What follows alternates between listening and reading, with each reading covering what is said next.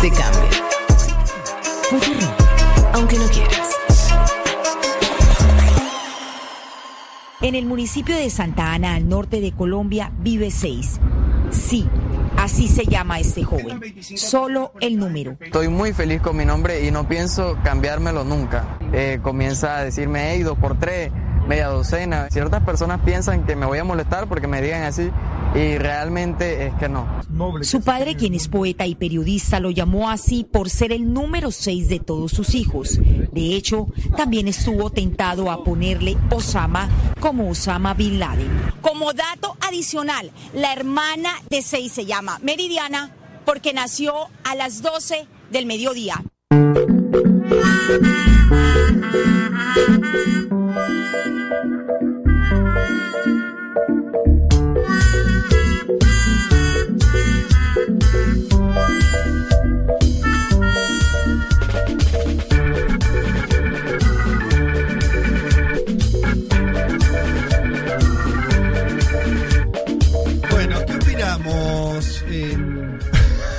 La, libertad, Va- varias cosas. varias cosas. Bueno, a ver, arranque. Poeta y periodista Sí, primero, ¿no? eso- o sea, le faltaba eh, traficar órganos. No. Para claro. media docena es uno de los mejores apodos que escuché en mi vida. Es lindo. Es divino, Yo media docena. sos poeta, hijo de puta, poné Nicanor a tu hijo, no le pongas seis. O sea, no tenés como una. Desarrollate algo más. ¿Quieren escuchar al padre? Tenemos un audio, me parece. ¿En serio? Sí, sí. A a ver. ver, Hubo muchas, muchas personas que dijeron que este es un loco. ¿Cómo le va a poner ese nombre a- al niño? Pobre pelado inocente, él no sabe lo que está haciendo, se va a arrepentir. Pobre pelado, no sé. el pelado inocente dijo que Es está muy bebé. feliz con su nombre. Está, pues ya creció. El, Es un el- gran- es es un una grandote, persona grande es que un dice: grandote, no es Me un bebé". recabe llevarme Sí. seis. Me recabe, me boludean, pero está todo que bien, me En Colombia gusta. parece que es, eh, usual esto de ponerle nombres Sí. extraños. Hay un jugador que vino acá en su momento, jugó en San Lorenzo, después en All Boys, que se llama, o le- lo apodaban Almanaque, porque su nombre es Efmag. Efmag es enero, febrero, marzo, Claro. abril. FMAG Jason González. No, y, sí, y estoy pensando. En, en, en, efectos secundarios de la, colombiana es una sociedad muy tradicional, católica, lo sabemos. Ojo, pues los llamás y 666 ahí tenés. Claro. Ojo, porque. Otra cosa. A, mí lo que me mata es que el argumento, ¿no? Porque le pone 6 básicamente porque es el hijo número 6. Por ahí podría haber tenido algún argumento un poco más interesante. Y, la otra, para que me mata, que dice Osama como Osama Bin Laden. Pará, hay un montón de, hombres que se llaman Osama. ¿Por qué lo asocia Osama Bin Laden? Lo cual también sería polémico. No. 666 no, Osama. No, no, no, no olvídate del 6. Que la otra variante sea Osama por Osama Bin Laden es raro. es el mal menor, el Claro. 6, ¿o no? Eh, el mal sí, menor. sí. Eligió el mal menor. Sí. Eh, ¿Nunca se te cruzó vos por la cabeza cuando se iban a seleccionar el nombre Eso de la les iba a decir. Eh, eh, la, la trans- la experiencia es intransferible. Hay un momento, los que, los que son padres tienen que hacer esto, que tiene una carga importante, ¿no? Esta cosa de nombrar, Sí. decir, mira, te voy a poner este nombre porque se me pinta. Es verdad, la, la persona que va a llevar ese nombre no opina, no tiene ni voz ni voto. Eh, a lo sumo lo discutís con tu pareja o no, depende. o no, Sí, sí, claro. eh, depende cómo sea la constitución de la familia. Ahora, yo eh, creo que todos los nombres son eh, antojos sin ningún tipo de razón. O sea, no, esto lo salvo al padre, que es decir, le puso seis porque es el sexto. El mismo, eh, tan válido como nosotros le pusimos Rita porque nos gustaba el nombre y fin, no hay más argumento que ese. Y si los hay, son argumentos tuyos, no del otro. Quiere decir, hay una cosa que es totalmente... Sí, total. Bueno, pero hay una carga simbólica sobre el nene porque después tiene que ir a la escuela. dos Bueno, ahí va. tres, ¿eh? Claro. Le van a hacer bromas al amigo. Yo, yendo a lo profundo de lo que creo acá, si yo me pusiera como a, a decir cuál es el problema, y, y- y como la sociedad creo que va para ese lado, que es, no sé si es bueno o malo, ¿eh? Que el nombre que le ponen los padres dure un tiempo. Hasta que esa persona tenga conciencia de sí misma. 6 años, 10, 15. ¿Qué dice? ¿Lo 18. cambia, dice usted? Su autonombre. ¿Qué nombre Yo te ahora- pondrías? A ver, es raro que vos te puedas Sí. autopercibir eh, Ah. de en, en cuanto al género, millones de cosas, y el nombre no. Te lo pusieron tu papá, es raro.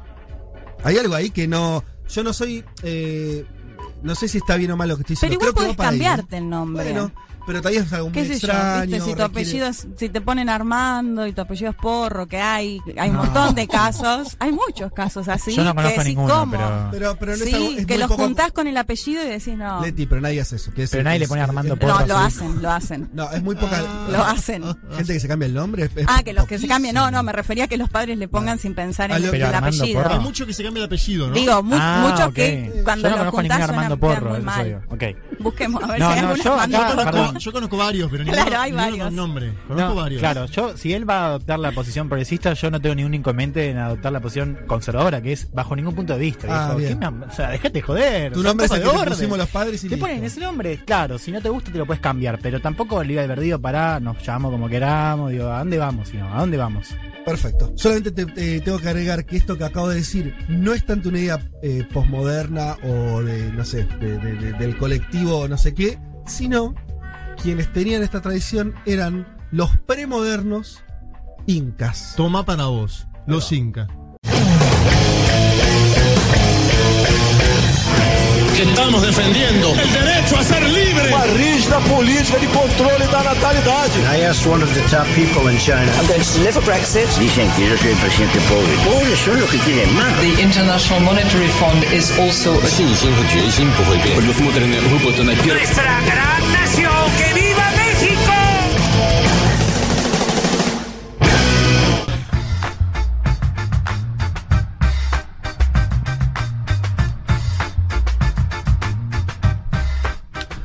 Muy buen domingo para todas y para todos. Domingo 26 de septiembre del 2021. La primavera ha descendido finalmente, por lo menos a esta ciudad de Buenos Aires. Espero que a buena parte de Tardó, la ¿no? patria Se tomó también. su tiempo septiembre. Bueno, Pero llegó. pero aquí está. Aquí está. Ok. Programa 183 de Un Mundo de Sensaciones. Eh, y bueno, eh, ni bien eh, terminó esta esa, la, la- la apertura sobre los nombres, claro, la cantidad de mensajes de gente eh, compartiendo distintas cuestiones. ¿m? ¿Qué dicen? No, cosas que también me cuesta discernir si es si me están boludeando. Boludeando. o No. Todo esto de los nombres, sobre todo lo que, Micho, yo- claro, lo abrió, lo que abrió la puerta que, que, que abrió Leti. eh, Un chotito. eh, mi compañera se llamaba Carla más más Carla. Ah, mira vos, más. Carla. ¿Ves? Eso, ese padre, esa madre, ¿cómo no pensaron en, En fin. eso? Mm. Eh, sí. Pero bueno, después tenemos muchos mensajes de gente que, que ya dice de dónde nos está escuchando. eh, de, mm, le quiero mandar un saludo especial a, a una de las primeras oyentes de esta emisora, eh, Magas Tardas, que Sí, eh, dice: Es difícil siempre". encontrar un rincón con señal de claro en la reserva de la Costanera Sur, donde se la nota muy feliz ahí junto al río, pero lo logré todo para escuchar un mundo de sensaciones. ah, Linda. Maga. saludo Maga. enorme a Maga. Maga. eh. Maga, maga, maga. Los, los años pasan y, y Este le Maga va cambiando ahí. los nombres, Juan. Eh, No, maga, está- maga, maga. Maga. Che, eh, bueno, muchos mensajes, pero de- dejémoslo ahí que, que, que se amasen, ¿sí? Después eh, volveremos. ¿Hay gente bancando al padre de 2x3? No, ¿no? Eh, hay uno, ah, me quedo atrás, pero era lindo lo que decía porque eh, algo que está bien, no le dijimos nosotros, que la onda de ponerle un número Número. es muy actual si vemos lo que hacen los, este, este, los, los músicos, Sí, ¿no? De la nueva generación que mezclan símbolo de sí. cosas, números, letras. Así que hay algo ahí, ¿no? Que el nombre ya no es Por ahí es el futuro. Antonio, claro. Este, sino que es una cosa más compuesta. Así que puede ser algo más eh, eh, po- posible de ser resignificado. Veremos, qué sé yo. Em, y Me- Melina dice, no, no, no, no jodo, es posta. Bueno. Em, ¿Qué iba a decirle? Bueno, va- ¿hay audios para escuchar? Bueno, por favor. Bueno, estoy escuchando el tema de los nombres rarísimos y yo recuerdo que hace muchos años tenía una profe de italiano Que se fue a vivir a México. Y dando clases allá, una de las cosas que más le llamaba la atención era los nombres que tenían los alumnos. Y recuerdo solo uno que me quedó muy grabado, que ella decía, agarran el calendario y lo que dice el calendario el día del nacimiento le ponen de nombre. Y uno se llamaba Anif de la Red porque era el aniversario de la revolución. No. Y estaba Ah, con, con la, este claro. abreviado. El abreviado. Y él le habían puesto Aníbal de la Reventero. No, me y muero. así había muchos, pero que no Igual, recuerdo Anib ahora. suena bastante bien, ¿eh? Anib no Anib, está- me gusta. Sí, Bicentenario. feriado. Día de la bandera. Claro, te, te vas a un lugar, Claro. no sé, es un poco extraño, pero yo pensé que cuando dijo calendario iba a hacer referencia a algo muy tradicional que dejó ya de usarse por lo menos masivamente, que es ponerle el nombre Del del, día del santo, Claro. de, Ah. ¿no? Todos los... Entonces, hay- Sí, bueno, de hecho, viste que hay muchas personas que por su nombre también celebran el Día del Santo. También. Claro. Bueno, qué sé yo. Los nombres. Eh, si les parece, nos metemos. ¿Hay algún audio más para escuchar? Sí, bueno, dale. Hola queridos, con respecto a los Se nombres está riendo ya. y Sí. de Armando eh, Porro, tengo un amigo que se llama Rodrigo Armando Porro. ¿Viste? Eh, Ahí está Rodri. Muchas veces eh, nos paraba la policía No, me No. muero. y, pues, pedían documentos y lo revisaban un poco más a él por su apellido. No, bueno. Y eh, Porro sí conozco. su hijo, Su hijo. aprovechando el apellido, le puso Bruno Díaz. Eh, eso. Les mando un abrazo gigante, los quiero mucho. Sí, está muy, muy alegre, ¿no? Muy alegre. Me parece que estaba ahí armando algo, está. Eh, Bruno Díaz En Porro. honor a su amigo. A ver, Para, familia. nunca seré policía ni de provincia ni de capital. Ahora, si lo fuera esta gente, vos decís... eh, a- Familia Porro sí conozco. Sí, claro, es un apellido. David acaba de decir se fumó al amigo, digo, me parece. Se fumó al amigo, qué fuerte. Para complementar lo que decías vos. No, pero es verdad, No, tenemos ya estaba un muy caso. alegre, estaba, estaba alegre. Bueno, y acá no- eh, Ana Lucía nos dice que en el norte es muy común por el nombre que dice el calendario. Conocí un señor que se llamaba Fies- Fiesta. No, dice Fiesta Cívica o Fiesto Cívico. Ah, era Fiesta Cívica y la otra, como era un señor, le puso cívico. le, Fiesto Cívico.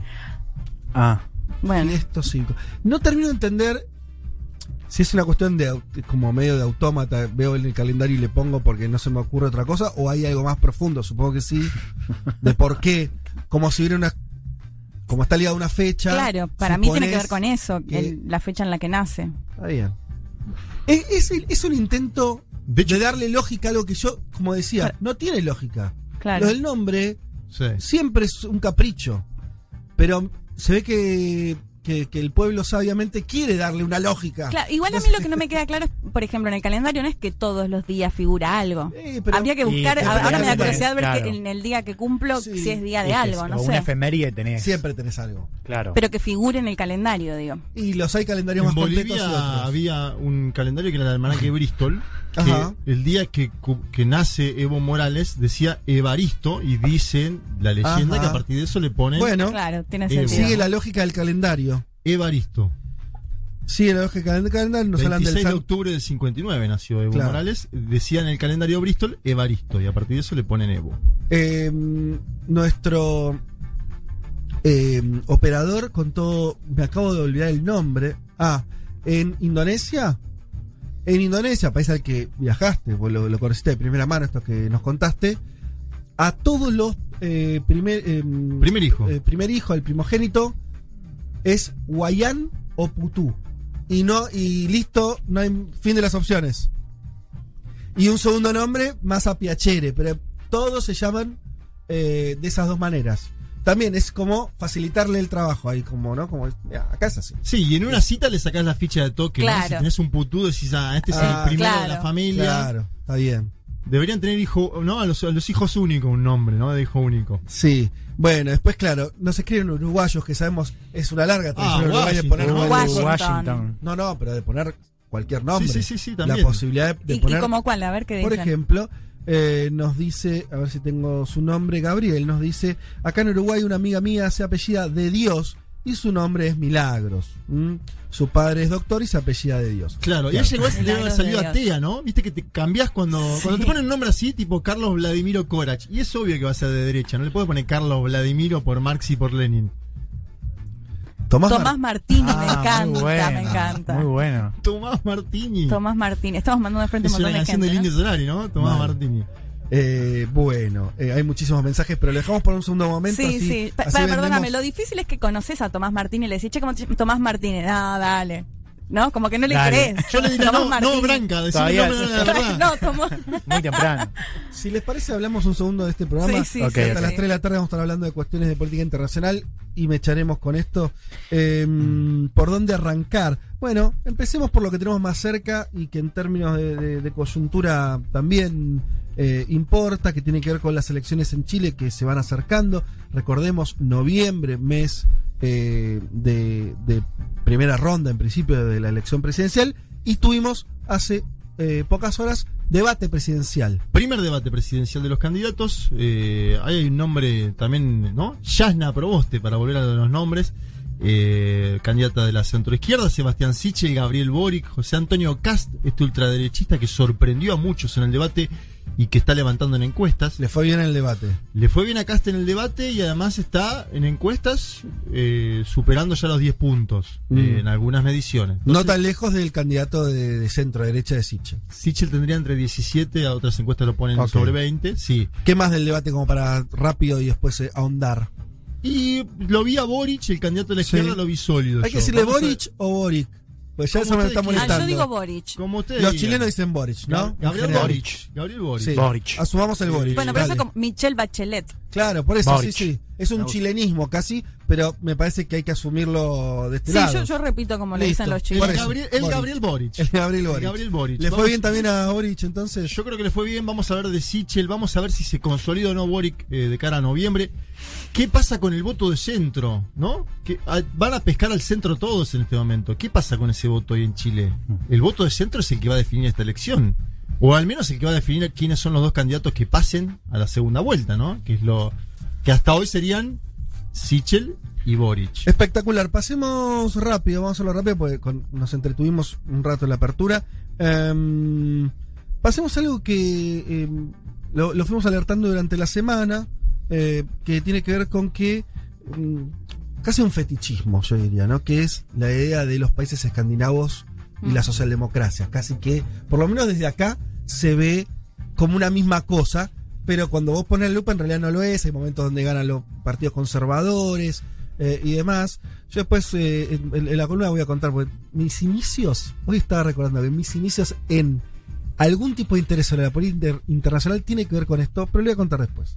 Eh, bueno. Quiero que... Sí, me, me interesa. Sí. es- es- es- tiene alguna, no, no es una gran anécdota, pero eh, algo es. Eh, pero podemos decir que entonces de vuelta se juntan esos dos, eh, esos dos sentidos, esos, esos dos. eh, Sí, es efectivamente una tendencia que, que vuelve ¿no? a su mito de origen, ¿no? Claro. que es la socialdemocracia gobernando en Europa del Norte.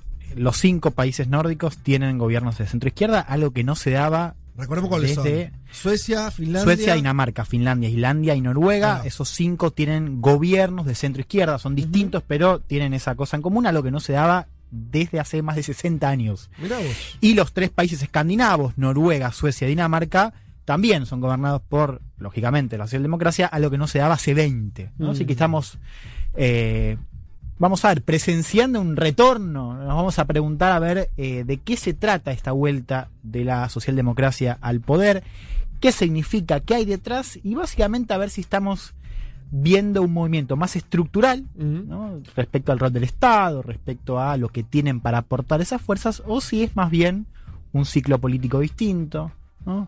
la crisis de otros partidos. Vamos a Si preguntarnos podemos, eso. y después comentamos alguna cosa, no sé si la leíste, yo sí, eh, una nota de Ernesto Semán sobre eh, la socialdemocracia, específicamente Mm. en Noruega, y la cuestión esta de un país que es- se desarrolló con el petróleo, Claro. que hacia adentro Sí. es súper verde, ¿no? Y hay una cosa, es Sí. interesante ver eso. Sí, bueno, a Ernesto lo entrevisté para una nota de esa hace una semana, así que lo tengo, ah, lo bien. tengo fresquito. Espectacular, alguna cosa Y comentaremos. es tema actual porque hay que ver qué pasa en Alemania también hoy, ¿no? Digo, Claro. con la Exactamente. Hoy tenemos una elección donde puede volver, según encuestas. Igual que quedaron más justitos, ¿no? Sí, final. tan justitos, puede haber sorpresa, pero por ahora las encuestas nos dicen que la socialdemocracia podría volver al poder.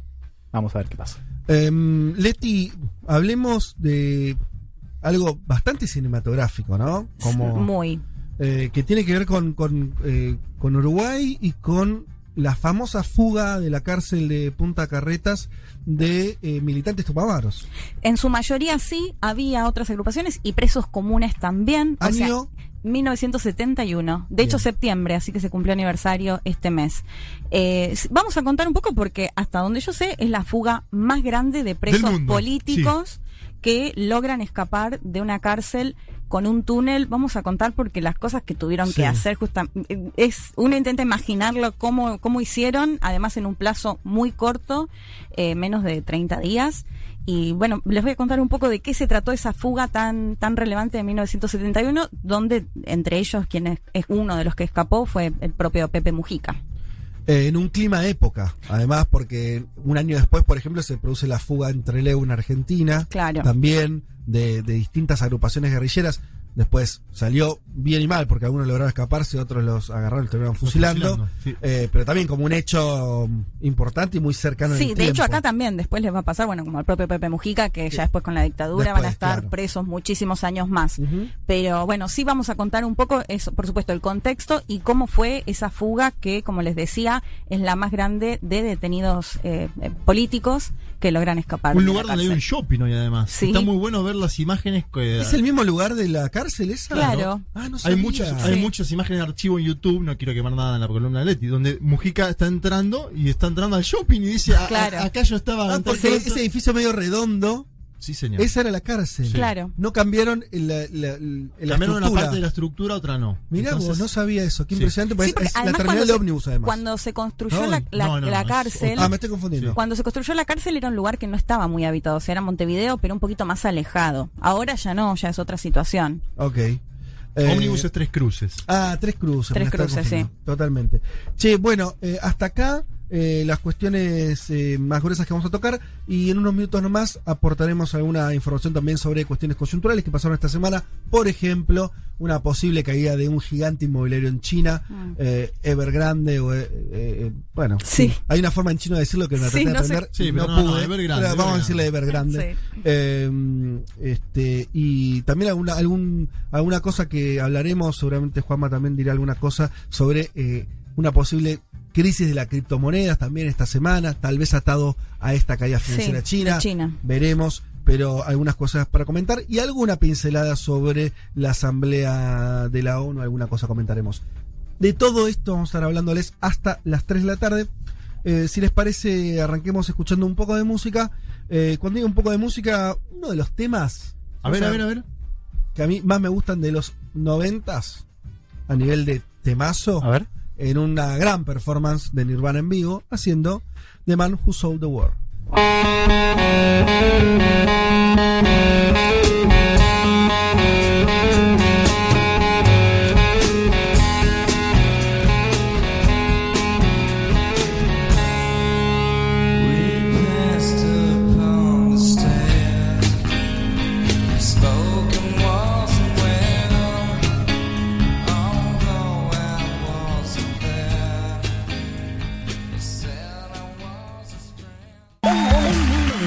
Sensaciones. Vázquez, Carg, Martínez, Elman. Información justo antes de la invasión zombie.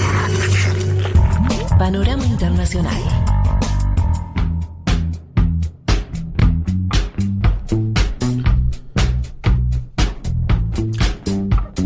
y 12 y 41 del mediodía. Debe haber ya gente que a esta hora nos escucha y está Prendiendo el fuego. o el fuego, Poniendo el agua para los ravioles. tal vez, o no sé, por ejemplo, lo primero que haces si vas a hacer alguna comida, eh, no sé, picar una cebolla y- Uh. en la sartén y después Sí. ves que. No, ese es un horario en que se va armando. eh, Hoy está para un rosado, ¿no? ¿Qué opinas? No, nun- nunca, nunca jamás tomo rosado. Eh, yo soy más del equipo de Leti, pero coincido en que Bueno, eh, el clima da para eso. Sí, Está sí, sí. bien, ¿no? Un De hecho, también. Si estás en un lugar y me dicen, ah, hay un rosado, no le digo que no. Obvio. Ok, ok. Con No, unos no. hielos aparte, ¿no? No, sí, claro. Este, bien, vamos a hablar un poquito de cosas que pasaron esta semana. Decíamos, estuvo la Asamblea General de la ONU. No sé si esta tuvo una particularidad así muy acentuada. Era el estreno de Biden, ¿no? Eh, primer En, en realidad nos reímos de Bolsonaro toda la semana. Claro, pero ya, ¿sabes qué? Me aburrió. Es, que- es que Me- creo que fue ¿viste? eso lo único o lo que más salió. Otra vez Bolsonaro dijo cosas, que, bueno, ya sabes. bueno, ya- ya.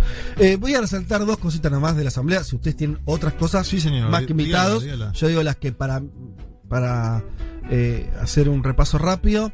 eh, Biden dijo textualmente: No queremos una nueva guerra fría. Esto me suele recordar cuando la. cuando- no digas. No pienses en un elefante, ¿no? Sí, Exactamente. Exactamente. No queremos una nueva guerra fría. Ok, o sea, hay una guerra fría y no. Claro. En todo caso está Claro. viendo de que que no parezca. China dice eso. lo mismo, aparte, Sí. ¿sí o no? Así que todo esto me lleva a la conclusión de hay una nueva guerra fría con otras características, pero casi que cantado. Sí. ¿No? Están los dos jugadores ahí, los dos jugadores se miden, se eh, eh, en este programa cada vez más. Si vos te pones a fijar en este programa, cada vez más hay momentos, secciones, columnas que tratan de alguna manera de que hay una nueva guerra fría. Sin más, me remito a la semana pasada cuando eh, vos, Juan, contaste todo el armado de Estados Unidos con Australia, que era una respuesta, una contención más a China. Sí, O porque sea, de hecho volvió a hablar de multilateralismo justamente cuando estaba pasando lo que dijo Juan, ¿no? De que estaban armando una coalición con el Reino Sí. Unido y Australia. Segunda frase de, de Biden, de Biden, de Show No queremos una nueva guerra fría Biden, que dijo, fíjate si no te parece la conclusión de esta frase. Con nuestros valores y nuestra fuerza vamos a defender a nuestros aliados y a nuestros amigos. Y nos oponemos a los, intentos de países más fuertes de dominar a los más débiles. Bueno, yo leo esta frase y no veo un mundo ni unipolar ni multipolar, te diría. Te diría más amigo-enemigo, aliado-no aliado. Bien. En fin, Xi Jinping, el otro jugador. ¿Qué rescato de lo que dijo en la Asamblea General? Dice, dijo, China reforzará su apoyo a países en desarrollo para fomentar las energías verdes y bajas en carbono. Mirá y no vos. construirá más centrales eléctricas de carbón en el extranjero. ¿Qué noto de acá? Primero, un Xi Jinping, una China, que su agenda es cada vez más la agenda del mundo. Hay algo ahí, ¿no? Como si. que tal vez sea un problema para China, no sé. Antes vos tenías a China más circunscripta a algunos temas, la economía, que si le permiten o no negociar, eh, eh, abrir un mercado o no. Ahora tenés cada vez más, no, no en esta semana, en los últimos años, China queriendo o no, tal vez por su propio peso, tal vez eh, ampliando muchísimo su gama de agendas y las cosas de las que tiene que dar opinión también. Incluso en el tema verde, que vos decías, bueno, la cuestión ambiental estaba más circunscripta a eh, líderes europeos. eh, No sería la agenda de un comunista asiático. Claro. digamos, de Exactamente. Igual yo ahí le encuentro conexión, porque se acuerdan, ya no me acuerdo si fue el G20, bueno, no me acuerdo dónde fue que estaba Biden en Europa y justamente lo que resaltaban es, bueno, nosotros a China, los europeos, ¿no? Mm. Le cuestionamos que hay violación de derechos humanos, bla, bla, bla, pero tenemos la agenda verde en común. Ajá. O sea, digo, en parte quizás también responde a eso, ¿no? Que, Es un que- tema en el que se pueden sentar Claro. en la mesa esos dos que están peleando. Total. O- obviamente. Pueden hacer acuerdos mínimos, ¿no? De Claro. cara a Glasgow. Sí. Sí, sí, sí. No, no digo que no tenga lógica. Quiero decir, mirá cómo China cada vez más tiene que hablar de todos los temas. Y sí. Como, como si un quiere ser el player. hegemón, y bueno, tiene es que ellos no quieren ser el hegemón. No, dicen, Dicen que no quieren ser el hegemón. Sí. Yo creo que, bueno, por eso. Pero, pero su Ningún hegemón dice quiero Claro. ser hegemón. No, ¿no? claro. Es cierto. Sí, yo creo Claro. que, que más bien mantiene una pauta que, que venimos viendo hace tiempo en los discursos de Xi Jinping. Y claro, cuando, fu- cuando llega Trump se hace todo, viste, más claro, ¿no? Por, por esa distancia. Pero se marca un poco en esa lógica de ascenso armónico, ¿no? Yo creo que China no, no niega el ascenso, pero hace No foco en eso romper, armónico. claro. Claro. Y se ve muy claro cuando fue lo de la, la salida de Estados Unidos de la OMS, ¿no? Donde China dijo, bueno, yo voy a apostar a Naciones Unidas y la OMS, que es parte de, digo, su- que fue un pilar, digo, Naciones Unidas, de la construcción del orden liberal de Estados Unidos, ¿no? Lo cual lo hace también más llamativo. Mm, Otra noticia esta semana del viernes, no sé si la vieron, pero bastante importante, lo hemos tocado mucho acá, que tiene que ver con eh, Huawei, Sí. que anunció un acuerdo judicial, ¿sí? Para la directora financiera y heredera de, del Volvió. imperio, eh, Men Wanzhou, que estaba arrestada en Canadá Sí, señor. mucho tiempo. Bueno, finalmente no va a ser extraditada a Estados Unidos. Ese era el temor. Ella era una pieza, recordemos mínimamente, estamos hablando de la heredera del gran imperio, de uno de los grandes imperios chinos em- empresariales ligados a la tecnología, al 5G y todo eso. En un momento, no me acuerdo cuándo fue esto, o sea, hace Tres dos años años, creo sí, que hace tres- que dos, tres años, tres años. En un viaje aparentemente de negocios, Canadá, sopre. Mm. Y ahí quedó la jugada, en principio. Obviamente China reclamó y demás. No se movió. Y todos esperaban que si Canadá extraditaba a, a ella a Estados Unidos, bueno, se iba a complicar esa tensión, ¿no? Porque era tener una, una rehén de, de, eh, eh, de la élite económica china y, bueno, una empresa muy importante para el gobierno chino. Canadá finalmente no hace eso. Ah, en contrapartida, China eh, también apresa. China detiene a dos muñecos canadienses. Sí, en ese momento. medio- suena que los eligieron medio random. Voleo, ¿no? Dos canadienses, o sea, podemos decir dos canadienses. Pero todo el mundo entendió que era una respuesta a esa detención. Bueno, entonces decíamos, este viernes eso, ese nudo se empieza a desatar. En principio no hay extradición a Estados Unidos eh, de, de la No, de hecho, financiera. llegó a China con honores. Claro, vuelve a China. No sé si dijiste de qué se le acusaba. No, no le daba mucha relevancia a esas cosas, porque me suena que es todo Bueno, falopa, pero. sí, que robaba secretos supuestamente para la empresa Claro. y que había violado las sanciones económicas de Irán. Bueno. A Irán. Todo geopolítica, para decirlo rápidamente. Y Canadá anunció que eh, Michael Spavor y Michael Kubrick, los dos canadienses detenidos en China desde diciembre del 2018, eh, fueron liberados. Bueno, se desata ese nudo, se desata ese nudo. En el mano a mano gana China, obviamente, porque vale más eh, la liberación de esta señorita, Claro. eh, que llega aparte a China ahora como una, héroe- una heroína nacional, Sí. Sí. de acuerdo a lo que pude saber, que estos dos ciudadanos canadienses que Lo son desconocidos. lo único bueno es que si eran dos desconocidos, podés siempre decir, sí, robaban información. Total, ¿quién, quién sabe, digamos, Sí, si es cierto estaban acusados de espionaje, que se encarga también Claro, muy fácil para decir, ah, este es un espía. Fue un Sí. espejo, fue un espejo una cosa de la otra.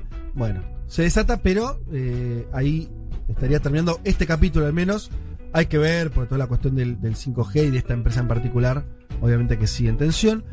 Esta semana entonces decíamos también con eh, esta empresa Evergrande, voy a dar unos datos por si alguno no lo vio mucho, estamos hablando de una empresa inmobiliaria enorme, enorme. Con decir que el pasivo de la empresa representaba algo así como entre el 1 y el 2% del PIB de China, ya te estoy diciendo el tamaño que tiene. Estamos hablando de la segunda inmobiliaria más grande de ese país. Estamos hablando de una empresa que está dentro de las 500 empresas más grandes de todo el mundo, incluyendo todas las grandes empresas de Estados Unidos, de Europa, de Asia, etc. Eh, claro, cuando esta empresa tiene problemas financieros, eh, el susto es grande. ¿Qué se especula? Todos estaban diciendo si esto no va a ser el primer caso testigo de algo que Estados Unidos le viene pasando, cada tanto le pasa. La última fue el Lehman Brothers en, en 2008, que es la caída de una gran empresa símbolo de tu capitalismo, de tu sistema económico, de pronto repercute obviamente esa caída en todo eh, el resto de la economía. ¿Pasar eso no con esta empresa china? Todavía no se sabe. Este lunes ven- le vencen 100 millones de palos de un, Sí. de un bono. Todavía no se sabe si lo va a pagar o no. ¿El gobierno chino la va a rescatar? ¿La va a dejar caer y con eso va a dar una señal a los empresarios chinos? Algo de lo que veníamos hablando acá, que es un gobierno chino que viene dando señales muy fuertes de que quien gobierna es él y no su burguesía, no sus capitalistas. ¿No? Esa es la tesis que venimos manejando acá, que venimos entendiendo más o menos que son las señales que está dando el gobierno de Xi Jinping de mucha autoridad sobre los negocios en China y sobre los empresarios chinos, la historia de Jack Ma, el hombre más rico de China que le baja el pulgar y deja de, de ser el hombre más rico, todo eso. Bueno, ¿cómo se escribe la crisis de Evergrande en esto? Todavía no, no sabemos el final. es interesante porque hay varias similitudes con lo que pasó en Lehman Brothers en 2008. Digo, va a ser interesante qué puede llegar a pasar si, por ejemplo, logra frenar la crisis el gobierno chino. Claro. O si eh, deja que caiga. Claro. También, porque son cosas. eh, ahí Estados Unidos con Lehman Brothers actuó como actúan en general los gobiernos de Estados Unidos, que es. eh, terminó. la- esa empresa cayó, Mm. salvó al resto de los ba- al sistema bancario, ¿no? Y una crisis fenomenal en la, que, en la economía real. Mundial y mundial. Sí, y mundial, claro, impactó mundialmente. China con esto por eso hay que ver qué hace. Con la empresa, la deja caer, la rescata. eh, ¿Qué hace en términos de, de- de- de que no impacte el resto de la economía, que uno entendería que eso casi seguro que va a intentar que no ocurra, ¿no? En la economía china en general, en la, la economía inmobiliaria de China en particular, que ya es mucho decir. 2% del PBI de China es el PBI de Argentina. Sí. Digo como para darle un número. Sí, sí, es, es la Argentina. Lo- yo, a ver, la- hice algunas consultas y lo que me dicen es, China esto lo va a enderezar de alguna forma porque es similar a algo que pasó con Alibaba y una deuda que tenía con una PP, de, etcétera. Una, Sí. una, una cuestión previa de Alibaba, no esto que por lo que estuvo, entre comillas, detenido su, su persona más fuerte. Y además lo vinculan con esta preocupación del tema financiero a esta acción sobre las criptomonedas. En la misma semana vinculan en el sentido de una intervención fuerte del Estado sobre las dos cuestiones, ¿no? Eh, ir, ir con Evergrande y tomar decisiones que tienen que ver con algún tipo de salvataje, sobre todo porque hay millones de familias que están involucradas en esto. Millón y medio de sí. personas. Un millón y medio de De personas. que- inversionistas exacto. particulares, sí. Pero el- la idea es un Estado, me parece, que no, que no, de- donde no se descontrole para abajo esto. ¿sí? Claro, por eso el tema es intervenir o intervenir. Lo que no sabemos todavía es exactamente qué, a quién ¿Cómo? le va a hacer pagar los costos, qué va a hacer con la empresa en particular. Por eso, hasta ahora, yo sigo viendo que esto que, que charlamos en otras oportunidades acá, que me parece que es un eje, que es el gobierno chino dando muestras de que es quien decide y que no hay un mercado eh, autorregulado ni que ningún empresario chino es más importante que un gobernante chino. Pero eh, eh, yo me, me mantengo esa tesis. El Sí. tema es, con, los, con, con este caso, veremos si esa tesis se confirma Mm. y hacia dónde o no. O no. Eh, A mí me dijeron que también están con el tema de los gaming, ¿viste? El tema de la industria de los gamers. sí. Dice que mueve más plata que la música y el cine juntos en China Wow. y, y que el Estado salió ahora a darle duro y a decir, este es el opio de los pueblos. Mira. Obviamente, esa será la percepción que tiene Xi Jinping y los gobernantes en China, pero también es la punta para condicionar un sector que está creciendo mucho económicamente, ¿no? Eh, hablamos un segundo de las criptomonedas que algo dijiste, eh, porque también esta semana bajó mucho eh, el precio del Bitcoin, que es la más importante de las criptomonedas. Hay muchas otras, pero esa es claramente la que todos conocemos. ¿no? Bukele se quiere matar. Bukele, presidente Justo de aparte se había juntado con Xi Jinping y estaba como contento. Se ve que no le dijo Xi lo que iba No. a hacer. No, no, No. no, no se lo anunció. Veremos qué pasa ahí. Claro, El Salvador es el primer país en el mundo eh, que acepta, legaliza la, la Moneda Bitcoin corriente. Con como el moneda. dictador más cool del mundo, como se puso en Twitter. Pero no hablemos tanto del Salvador, Dale, sino hablemos un poco de, de- de esta cuestión de Bitcoin. Eh, bueno, básicamente esto no, no- pasó muchas veces, cae la cotización, ligado a la crisis de la inmobiliaria, ligado también a cierto a una cuestión muy cíclica de esa moneda que de pronto tiene repuntes y caídas fuertes. No es nada muy novedoso ahí. Lo que sí es novedoso, que tiene un tiempo, pero, pero se asentó también en los últimos días, es la mayor regulación de China sobre esto. Y básicamente el gobierno chino dijo lo que es, era obvio que iba a decir, que es, ojo, nosotros esto no aceptamos las criptomonedas. Son ilegales, dice, Son ilegales. Claro. No queremos que esto crezca. ¿Por qué tienen que salir a decir esto? Porque en China es donde más funciona la minería de criptomoneda, que lo explicamos acá hace no mucho tiempo, Sí. De cómo funcionaba, no vamos a volver a decir eso porque tiene cier- cierta complejidad, pero digamos que para que se genere, entre comillas, el dinero, el Bitcoin, tiene que haber un proceso informático que requiere muchísimas máquinas funcionando, que consumen mucha energía y consumen eh, recursos, ¿sí? Bueno, China es un lugar donde eso, que se le llama minería de, de, de las criptomonedas o de Bitcoin en este caso, está más desarrollado. Sí, y el gobierno chino hace rato viene diciendo, no me gusta esto, no le doy legitimidad y, bueno, se esperan mayores regulaciones. Incluso hay, ya empieza a haber un éxodo de esos mineros de China a otros países que sean más tolerantes a esa actividad. Eh, Hay que ver eh, el, el tema del precio. Me parece que es. Hay una caída muy fuerte, un desplome que yo creo que el gobierno chino jugó a propósito. Y fíjate que con un comunicado, es algo extraño, ¿no? Un Sí. comunicado, un- algo, un papelito, se caen todas las acciones. Lo que te dicen algunos que saben de este mercado, yo no entiendo demasiado, es, ojo que en el 17 pasó algo similar. Claro. China por primera vez había prohibido las criptomonedas y después a los pocos meses volvió a un, a un máximo que era en ese entonces de 20 mil eh, dólares, ¿no? Eh, Juanma, eh, Elon Musk en, un- en la tele hace no tanto habló en contra de las criptomonedas y cayó más que ahora que con el gobierno chino. A Ah, lo que más es, todavía.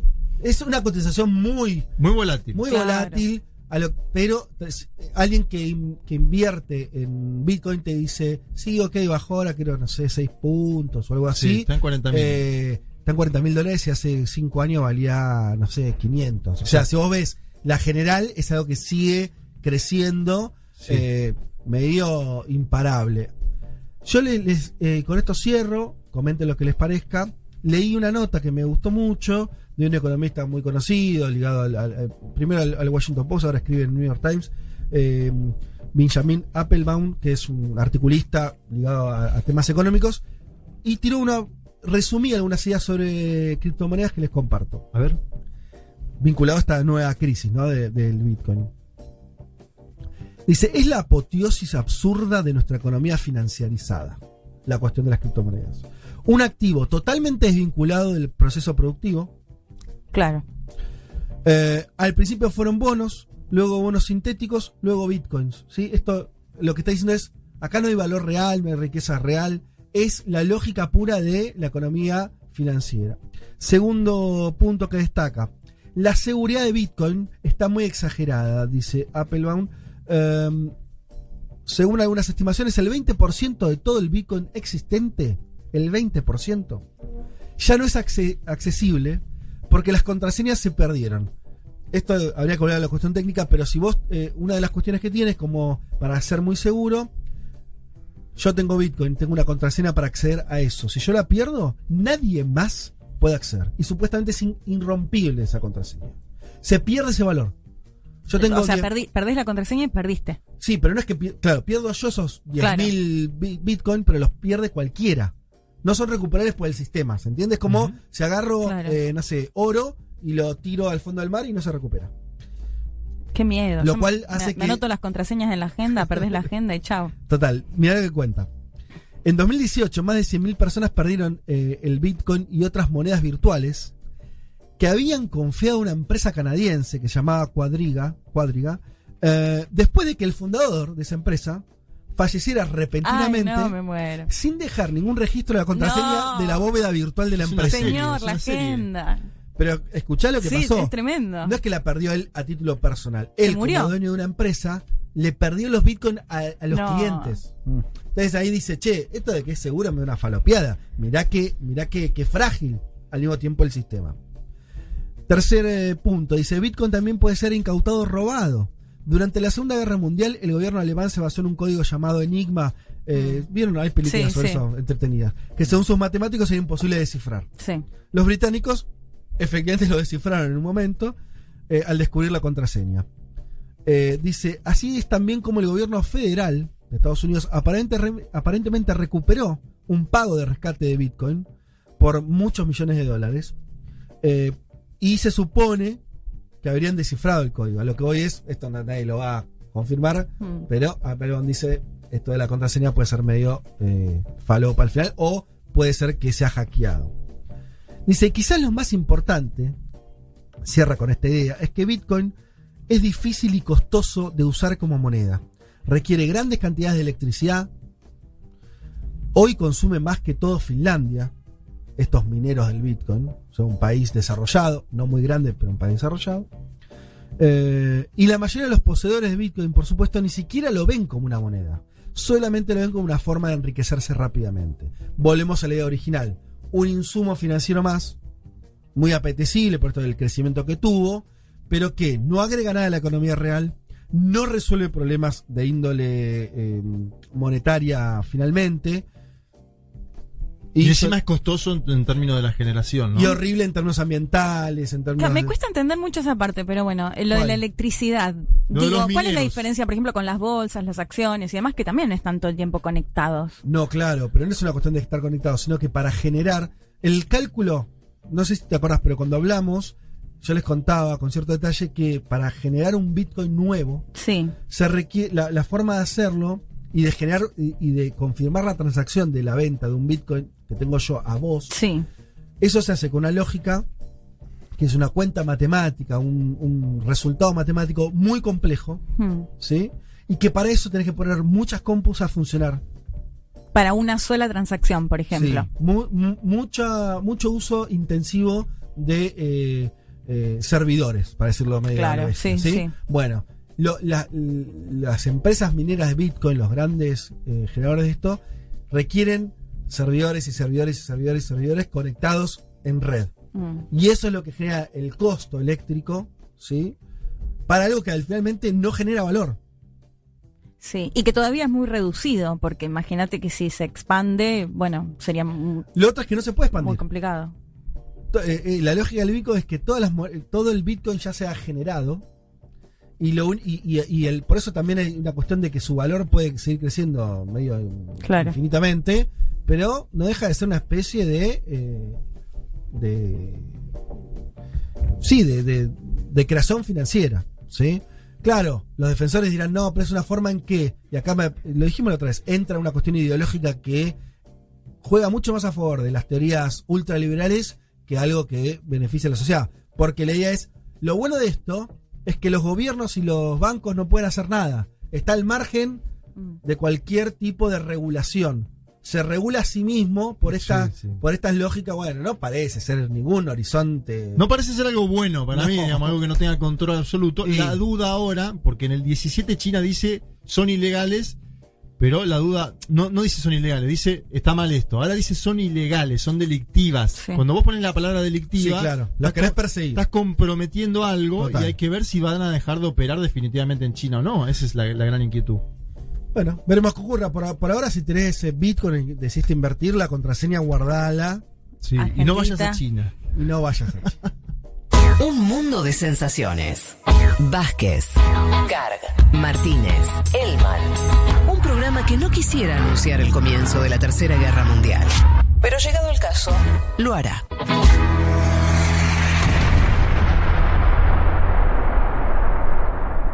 Vázquez, Elman, Martínez, Carg. Hasta las 3 de la tarde. Un mundo de sensaciones. Futurock.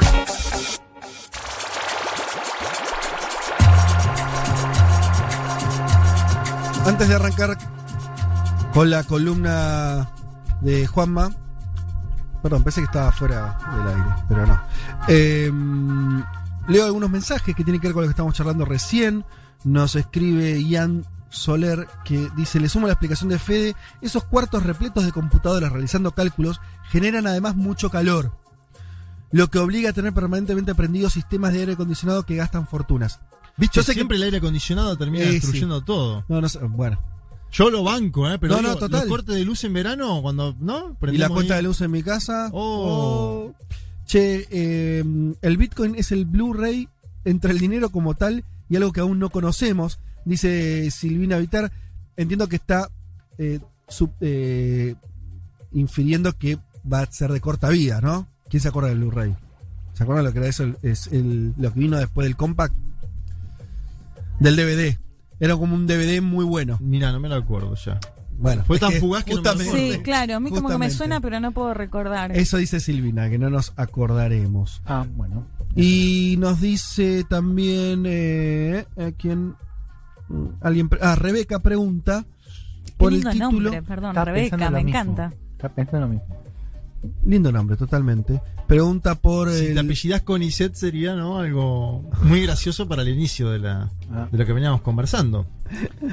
eh, Applebaum el nombre del articulista eh, que yo leí algunas eh, ideas sobre el Bitcoin que lo encontrás es una columna de opinión del New York Times si pones Applebaum eh, New York Times o Applebaum Bitcoin lo vas a encontrar muy rápido en Google bien bueno hay muchos mensajes muchas fotos por suerte obviamente aparecieron los consabidos chorizos sobre Oh, es que las parrillas Pero nunca hay una invitación, viejo, porque a ver, si ustedes mandan fotos y suben fotos y no invitan, pongan, los esperamos a las 15 horas y la dirección y algún día caemos. O podemos de dejar pasar. la dirección de acá y nos mandan para que comamos en el programa. ¿Sabes la que Un estaba chori. pensando yo? Pablo Joaquín Varela algo, tipo cocineros argentinos acá afuera, ¿no? Ajá, Unos claro. chulengos. A- Claro, porque que este- se sacrifique claro, todos los programas de acá reciben algo, ¿viste? O comida, o libros. Pueden no quejarse. Es- está celoso, Pueden no- Juan. pueden no quejarse. Miren, No, no, yo te Pero pará, si te cae un choripán, te lo comes. Pero, ¿cómo te cae un choripán acá? ¿Cómo- No le pegamos a los oyentes Ojo, locura. ¿eh? Ojo. ¿Qué? ¿Te van a mandar en un.? No sé, Bueno, ojo. Hay gente que vive cerca. Sí. Mailen Iskandar eh, nos manda una foto hermosa. Eh, nos dice acá la socia 11. 11, Mailen. Les escucha desde Porto, Portugal. Mirá vos. Lo- no sabes lo lindo que es esto. Claro. Me dicen que es muy lindo Porto Portugal, no fui nunca a Portugal. pero- Bueno, vamos a hablar algo de, de su gobierno, hermoso. un poquitito de, ¿Sí? de costa. Eh, hermosísimo. ¿eh? Y también, claro, mira lo que yo decía. Agus eh, nos manda la foto de, de unas cebollas cortadas. ¿Viste lo que yo le decía que era el horario de cortar cebollas para hacer un un risotto. ¿Pero con vino rosado o...? Para hacer un risotto, no Mm. tengo más Oh, información. risotto, una tabla de madera con unas cebollas cortadas. Todavía gruesas, te voy a decir, Agus. No sé si las vas a tirar así. Mirá el cocinero. Ah, Sí, mirá cómo se pone. No, es que no sé si es el, el principio o, o es Pero así. hay gente que le gusta cortar la cebolla gruesa. A mí también Por yo eso. prefiero que sea más chiquita, pero... Es que por un risotto me imagino que sí, pero. Y también veo un ajo ahí lindo. Un ajo así más, ¿no? Más chiquitito. ¿No lo? Qué noble el ajo, ¿no? Que lo pones en cualquier cosa y funca. Qué rico. Totalmente. Yo vivo en una familia donde la otra parte de esa familia no le gusta el ajo, así que el ajo ha sido eliminado. No, qué es bueno para la circulación, el corazón, cuántas cosas. Y acá el último mensaje que leo, porque no puedo creer esto. Le, esto le envía eh, Ger. No sé en qué lugar. eh, a ver, ya, ya- Pero es una foto. ¿Cómo diría? ¿Cómo escribirías, eh, Elman? De un. De Windows. de Windows. Un, fondo de pantalla verde de Windows. increíble. Dice, precalentando antes de hacer 5 kilómetros. Excelente programa. Estimados saludos desde Peckham, Londres. Ay, qué Ah, lindo. qué o sea que va bueno. corriendo y nos va escuchando. ¿Viste qué importante es escu- lo que vas escuchando cuando estás haciendo actividad física? Yo si estaría en Londres en este momento. Vamos, Ger, vos podés llegar a los 5 En kilómetros. un bar en el Candem, así que lo admiro, ¿no? Que está haciendo deporte, porque Claro, para más allá, claro, ya está. una ya está ciudad- para la- una birrita es 7 una ciudad linda para ir a tomar, sí, un barcito, ¿no? Un partido de la Premier. Te vas a ir a ver al Arsenal, Tuki. te tomas una pinta. Y dice, Una eh, soy Abril de Toulouse. Mi segundo nombre es Betia, pero se pronuncia Besaya. Besaya, Besaya. Heredero, heredado, perdón, de eh, una abuela escocesa. La de gastadas a la que me condenó mi madre con ese nombre. Pero siempre me encantó. Y me acabo de fijar en la web de nombres del gobierno. Ah, claro, una web donde puedes rastrear. Soy la única. Dice, Wow. vos. Siempre lo supe. ¿Cómo es? Besaya. Sí, Besaya. ¿Y con qué la cargaban? ¿Con besar? No sé, o con que es un nombre raro por ahí nada más. Mm. A veces, viste, los niños son muy crueles Muy. y todo lo que se salga un poquito. ¿no? Como te apuntan con el dedo. La cargaban la piba barata en Toulouse y vos estás comiendo un asado acá con los pibes. Y cierro con, este con esta foto también hermosa que nos mandan desde Paraguay, desde el lago Iparacaraí. ¿Eh? Hermoso. Mirá qué es esto. También de, Wow. también de fondo, ¿no? Podemos Sí, decir que de nos pantalla. escuchan en casi todo el mundo. San Bernardino. San. Bernardino, claro, cerca, es una zona, te diría, eh, como la, la costa bonaerense, pero paraguaya, San Bernardino. Esto lo envía Ricardo Zarratea, así que bueno, un enorme saludo. Che, eh, y ya hay gente que dice, chiques, primeros resultados de las elecciones alemanas, ¿qué dicen? ¿Sabes algo? No, ahí, está chequeando Elman en un ratito, pero eh, nos fuimos un poco, pero la verdad que una cantidad de mensajes hoy tan lindos que quería comentarlos. Eh, vamos a hablar un poco de Chile y su debate presidencial, Juanma. Sí, señor, primer debate presidencial en Chile, organizado por las cadenas Chilevisión y CNN. Eh, participaron, bueno, obviamente, los principales candidatos, aquellos que lideran en las encuestas. Estoy hablando de Sebastián Sichel, de Chile Podemos Más, del oficialismo chileno, podríamos decir. Gabriel Boric, por eh, Apruebo Dignidad. Yasna Proboste, esta candidata. de Otra la- con un nombre que te las trae, ¿no? Yasna Proboste, por el nuevo pacto social, por la centroizquierda chilena. eh, José Antonio Cast, que para mí es la sorpresa al momento de la elección, lo dirán los números, pero hasta ahora es un tipo, obviamente, proveniente de la extrema derecha chilena que ha logrado un lugar de visibilidad eh, en las encuestas, en las últimas semanas, en la opinión pública, ¿no? Todo esto que el crecimiento de la extrema derecha a nivel mundial, que yo siempre digo, ojo, porque si lo me dice en términos de gobiernos no me parece tan grande, me parece que está en algunos países, que gobierna en Brasil, en Hungría, etcétera, pero no me parece tan. Bueno, José Antonio Cas dentro de ese pelotón ingresaría en una discusión nueva en Chile buscando ser el tercero o el segundo candidato más votado. Y si es el segundo, entras en el balotaje. Claro. Eh, bueno, ahora Es nos vamos una- a meter en eso. lo podría definir como una derecha en, el marco chileno, algo así como si él dijera, podemos ser de derecha y no tenemos que andar and- pidiendo tanto perdón Exacto. por, por los pecados de la dictadura, ¿no? Representa un poco Sí, esa idea, sí, que en. Chile tiene una base Claro, social esa- eso. Que es eh, el, el 11 de septiembre nos salvamos de ir hacia Cuba. Claro. Ese bueno, discurso, claro, esa frase, sí, sí. Porino, Porino dice viva Pinochet, porque No, ya no por se eso. puede. Pero sin vergüenza de ser quienes Claro, decía Allende, y bueno, eh, desabastecimiento y íbamos hacia Cuba. Nos salvamos de eso porque hubo un 11 de septiembre, te lo defiende incluso en, Claro. en Twitter. Hay un debate sobre la, la derecha, los impuestos, lo económico en Chile, ¿no? Eh, porque yo creo que Sichel es más moderado en esto de, bueno, eh, tener tatuajes, hablarle a un sector de la juventud. No, no, Sí, sí, Sichel conozco es muy un- poco al es candidato. Un, un tipo, Sí. entre comillas, moderno, Sí. que obviamente ahora te voy a pasar del mano a mano que tuvo con Cast porque le, le- por la cara le demuestra, le dice, vos te juntaste con Bolsonaro, como que lo quiere identificar en la extrema derecha, Ajá. buscando por ahí captar más en la El pecera del centro. centro, sí. Pero cuando Proboste, que es la candidata de la centro izquierda, le cita a Biden, Biden, el presidente de los Estados Unidos, Sí. y le dice, che, Biden quiere tributar a los que más tienen, Ajá. Sichel dice, no, no, yo no estoy de acuerdo con eso. Claro. Digo que me parece un audio interesante para empezar a ver Dale. ah, cuál es la discusión económica en Chile hoy. Es Sichel tras la pregunta de Proboste sobre Biden y los impuestos y si haría lo mismo él en Chile en caso de ser presidente de ese país. La pregunta que usted me hace es que no estoy de acuerdo con el impuesto a los super ricos. Sé que están todos diciendo que hay que subir impuestos. Los impuestos son ¿No medios. estás de acuerdo? No, Fines, no estoy de acuerdo. Creo que hay que subir impuestos a actividades dañinas. Creo que hay que bajar los impuestos a las empresas. Creo que, que hay que dejar de ahogar a la gente con impuestos Estamos y devolverle el IVA. Les gustan mucho Tiempo. los impuestos, pero les gusta mucho financiar.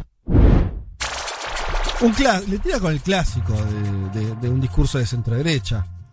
Sí, eh, bueno, igual la, la- la cuestión impositiva igual me parece que ha cambiado el mundo en el último tiempo, con la pandemia, con los multimillonarios y la Mm. No, no, necesidad de invertir. en no para la derecha, Pero no para, la, conozco- para, para ese. Para ese No conozco una derecha que pida Claro. impuestos a los ricos. No, no, no, seguro. Digo que, a ver, lo que le dice la señora Proboste es, che, hasta Biden lo está planteando en Estados Unidos, Mm. no, es, no, no es algo...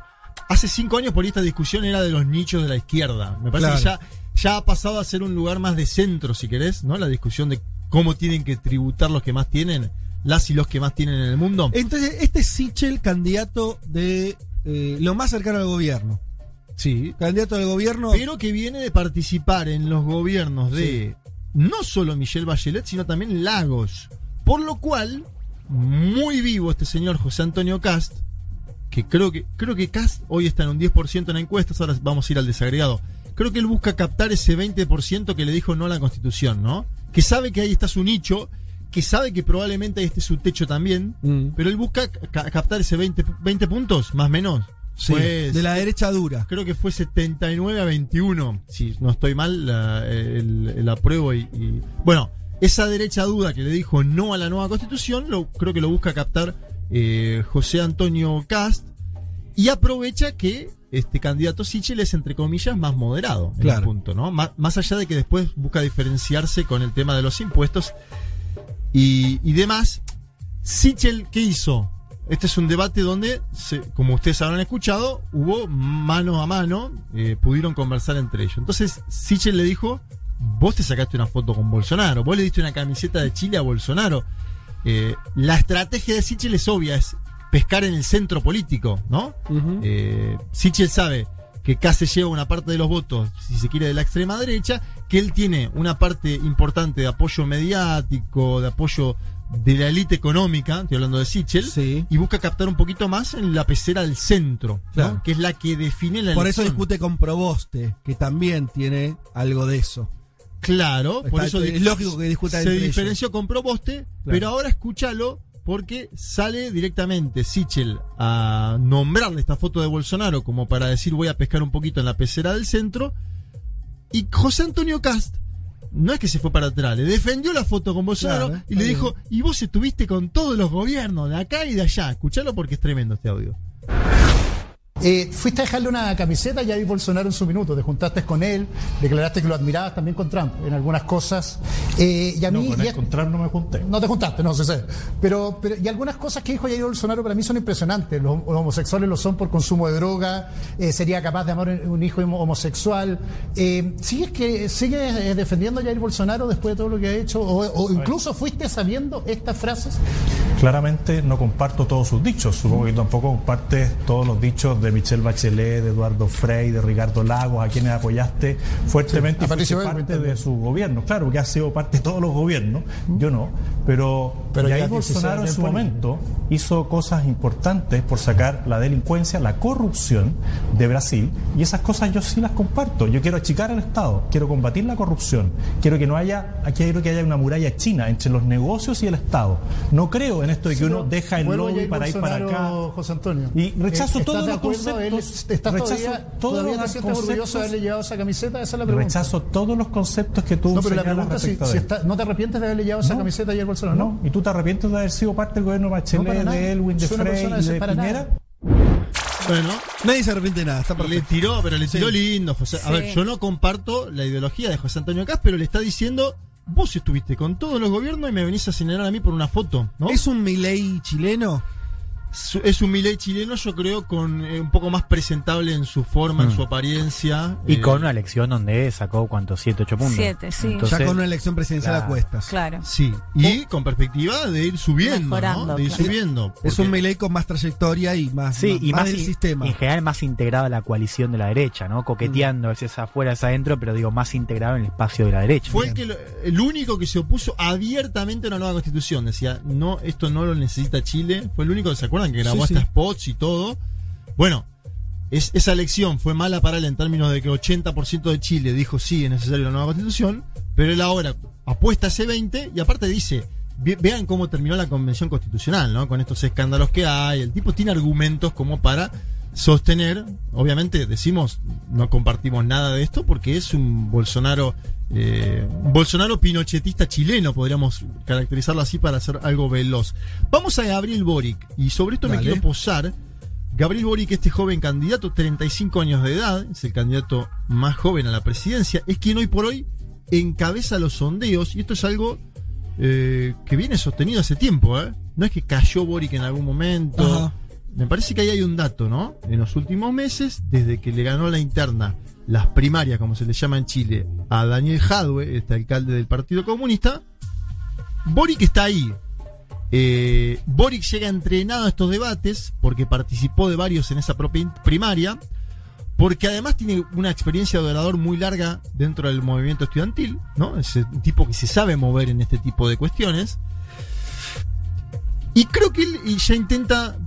Porque, ¿qué le dicen a él? Él le dicen: con Boric, Chile va a la inestabilidad política, ¿no? Sí. Primero por esto, por su juventud, Sí. porque viene de un sector de la izquierda indudable, ¿no? Eh, Y porque tiene algo que es que eh, esto, eh, en relación a lo que decías de, de lo que mostrabas, de cómo se acusan, de Sichel, vos inscrito con todos los gobiernos y demás, Boric representaría de llegar a la moneda, porque es un presidente que está fuera, ¿no? De, no sé si de la élite social, pero de la élite política que estuvo gobernando Chile del regreso a la democracia. Sí, eso lo podés ver por el- desde un lado negativo para la elite y para... Sí, o es un dato igual. Es, es, un así. dato. Yo igual creo eh, que la diferencia, por ejemplo, de Cast no se intenta parar en el plano de outsider ya, porque Boric, ¿qué sabe? Boric sabe que ya tiene el sector consolidado de la izquierda, esos votos lo tiene. Sí.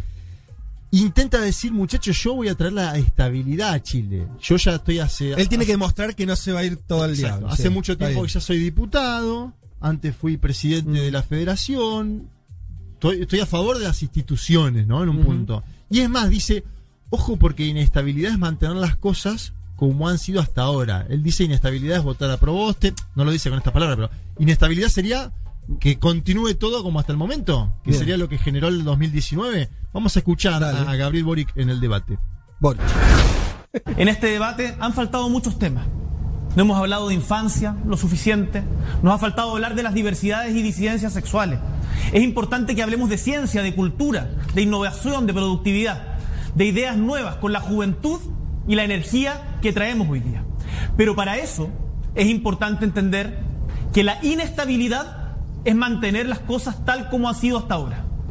Lo que hoy día yo vengo a representar es el cambio, es la transformación, es la esperanza de que es posible construir un nuevo Chile, con todos y todas sumando por un nuevo Chile. Me parece que se para eso, ¿no? Buscando la pecera del centro, Nuevo Chile, cambio. eh, a ver, prometí encuesta. Vamos, vamos por esta parte de las encuestas porque creo, si bien hay que tener precaución con las encuestas en base a lo que pasó en todas las elecciones que conocimos en los últimos años, algún termómetro nos dan, ¿no? Yo por eso decía antes, este tipo que está hablando, con 35 años, está primero en las encuestas, hoy. Sí. Sichel está segundo, hoy. Proboste, tercera y Claro. cayendo, diría, ¿no? Sí. Eh, Leti. Eh, y un alto porcentaje de indecisos, ¿no? Claro, yo, yo- perdón, Dale, dale. Juanma, yo creo que eso, ¿no? Porque es lo mismo que vimos en Perú, que lo comentábamos, un número de indecisos tan alto y tan bajos los apoyos a todos que también Este- podría llegar a haber una sorpresa. O sea, Y- Perú estaban todos abajo del 20 igual. Este es, este Sí. es- yo pongo ahí un- una línea de un marco, ¿no? Pero lo que dice Leti es fundamental. ¿Cuánto hay hoy de voto indeciso? 27 según CADEM. Ya eso te define la elección, porque eso para un lado va a ir. Claro. Y no hay y, y- y si son indecisos no sabes para dónde van. En un sistema donde más el voto eh, no es obligatorio, No es lo obligatorio. cual Claro. ahí tenés otra variable para jugar. de si los Sí. indecisos van a votar o no. Yo Claro, creo- indecisos en general. Yo creo que el 27 que marca CADEM va a ir bajando en las próximas semanas, lo cual Mm. es una tendencia en general eso, eh, va a ir bajando. Pero ese 27, está bien lo que marcan ustedes, porque es más alto que el 25 de Boric, Claro. es más alto Claro. que el 17 de Sichel. Hoy ganan indecisos. José Claro, Antonio- hoy el presidente de Chile es Es indeciso. indeciso. José Antonio Cast tiene 10 puntos, Proboste 9 en esta Ah. encuesta de CADEM, ¿no? Sí.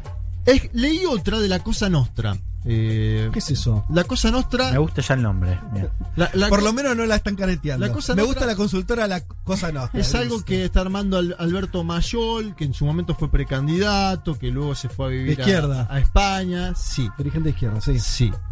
¿Qué dice? Mayol, yo lo tomo todas las encuestas con precaución, quiero advertir a las y los oyentes, pero Mayol dice, nosotros tenemos a Boric bastante por encima de lo que marcan las Ajá. otras encuestas. Porque él dice, la CEP, ¿se acuerdan que vos, lo- vos traj- trajiste esa encuesta donde Sí. decía, ¿a quién te imaginás que Sí, sería? y le da mejor a Boric Pero era una pregunta, Altis- era una pregunta medio extraña. Sí, era una pregunta sí. extraña donde marcaba 50% de indeciso.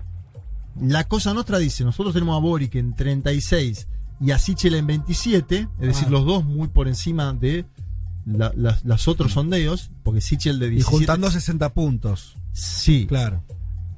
Esa encuesta todavía tiene a Proboste encima de Cas, lo cual habría que verlo. eh, pero dice, el escenario no es tan abierto. Porque la, Claro, CEP, la CEP claro. lo que marca es un escenario abierto. Sí, sí. Un escenario a la peruana. Mm. Y lo que dice Mayol es, el primer y segundo lugar, salvo que haya un cambio significativo, Ya está. ya está. Claro, Van a ser Boric y Sichel. esa es la clave, Porque son los or- porque él dice aparte, uno de los grandes ordenadores de las elecciones en Chile de la segunda vuelta son las primarias de los dos grandes bloques. Mm. Y en este caso hubo dos primarias, una donde ha ganado Boric a, Boric. A Hadwe. Él, él acá termina legitimando esa primaria por Sí. sobre la primaria que gana Proboste, ¿no? que no Eh, le da más, mayor importancia. En términos de sí. participación también es, es cierto que una fue muy importante y las otras no. Bueno, por eso él dice. Claro, bueno, porque una se enmarcó dentro de lo que es la primaria en sí, Claro. que ellas quedaron afuera. O sea, en Sin de- recursos de- estatales, con poco lugar de votación. Claro. Y algo interesante que dice Mayol, que ahora vamos a escucharlo, es lo siguiente. El perfil de Gabriel Boric Sí. le permite explorar el centro, bucear allí. Y el perfil de Yasna Proboste no le permite pescar en la pecera de la izquierda. Claro. No, claro, que es lo que decíamos, cómo se evalúa la candidatura de Proboste, no solamente con la candidatura de Boric, sino con la candidatura de Sichel en la derecha también. Que es, digo, son dos opciones moderadas. ¿Qué dice Mayol de ser ciencia ficción? Pero supo- él dice, ok, ya está definida la primera vuelta, pasan estos dos que son los obvios que Él deberían dice, pasar. eh, eh, Boric y Sichel. sí. Segunda vuelta. Bueno, él lo tiene, él tiene Claro. ganador a Boric por algunos Cómodo. puntos. No, no, ¿cómo Ah, no? ah, ah. Por pocos puntos Bueno. tiene ganador Pero a Boric. ese- Es más, en la segunda creo que es, es mejor la votación de Yasna Proboste sobre Sichel que la de Gabriel Boric. Pero él dice. En la No va a pasar eso. Él dice que no va a pasar. Es interesante que no esto de que-. La mayoría Claro. dice que. de que igual- Yas- Yasna ah, no pueda captar los votos de la izquierda, porque además no viene haciendo una buena campaña. No sé si Bueno, lo vas a comentar después, pero meses- en el, en el debate le fue bastante mal, Fue en un momento diciendo lo dijo Wikipedia. Sí, es porque, es porque es difícil. Fue la gastada y los está difícil memes. encontrar su lugar. O sea, una candidatura que se Claro. valorizaba mucho con, can- con Lavín como candidato en la Sí. derecha y como Jadwe en la izquierda. No, y que de alguna manera es cierto, perdón, esto de Sichel y, ya, y Yasna lo tienen más difícil en esto de decirle, bueno, todo lo que pasó hasta ahora fue por los gobiernos que ustedes representan. No, Digo, también la tienen más difícil desde ese lo lado. decíamos hace unas semanas, el péndulo sigue estando del lado de la candidatura de Boric, lo cual no define nada. Pero... Escuchemos si quieren a Mayol sobre los Dale. atributos de Boric y después Dale. terminamos de concluir esta columna. Y además, Gabriel Boric cuenta con una, eh, con una estructura de atributos que revelan que no está débil en aquellas variables que uno podría suponerle débiles, como gobernabilidad o cosas por el estilo. Eh, y por tanto, eh, entonces él logra defender esas posiciones en caso de ataques. Todo lo cual da la impresión de que su porcentaje es un porcentaje sólido, que se demuestra que su penetración en una hipotética segunda vuelta sobre la votación de Yasna Proboste es una, es una penetración adecuada y que para seguir absorbiendo votación de Yasna Proboste está en mejor posición que Sichel. Entonces, la suma de los factores da a entender con toda claridad que Gabriel Boric está en una posición relativamente cómoda.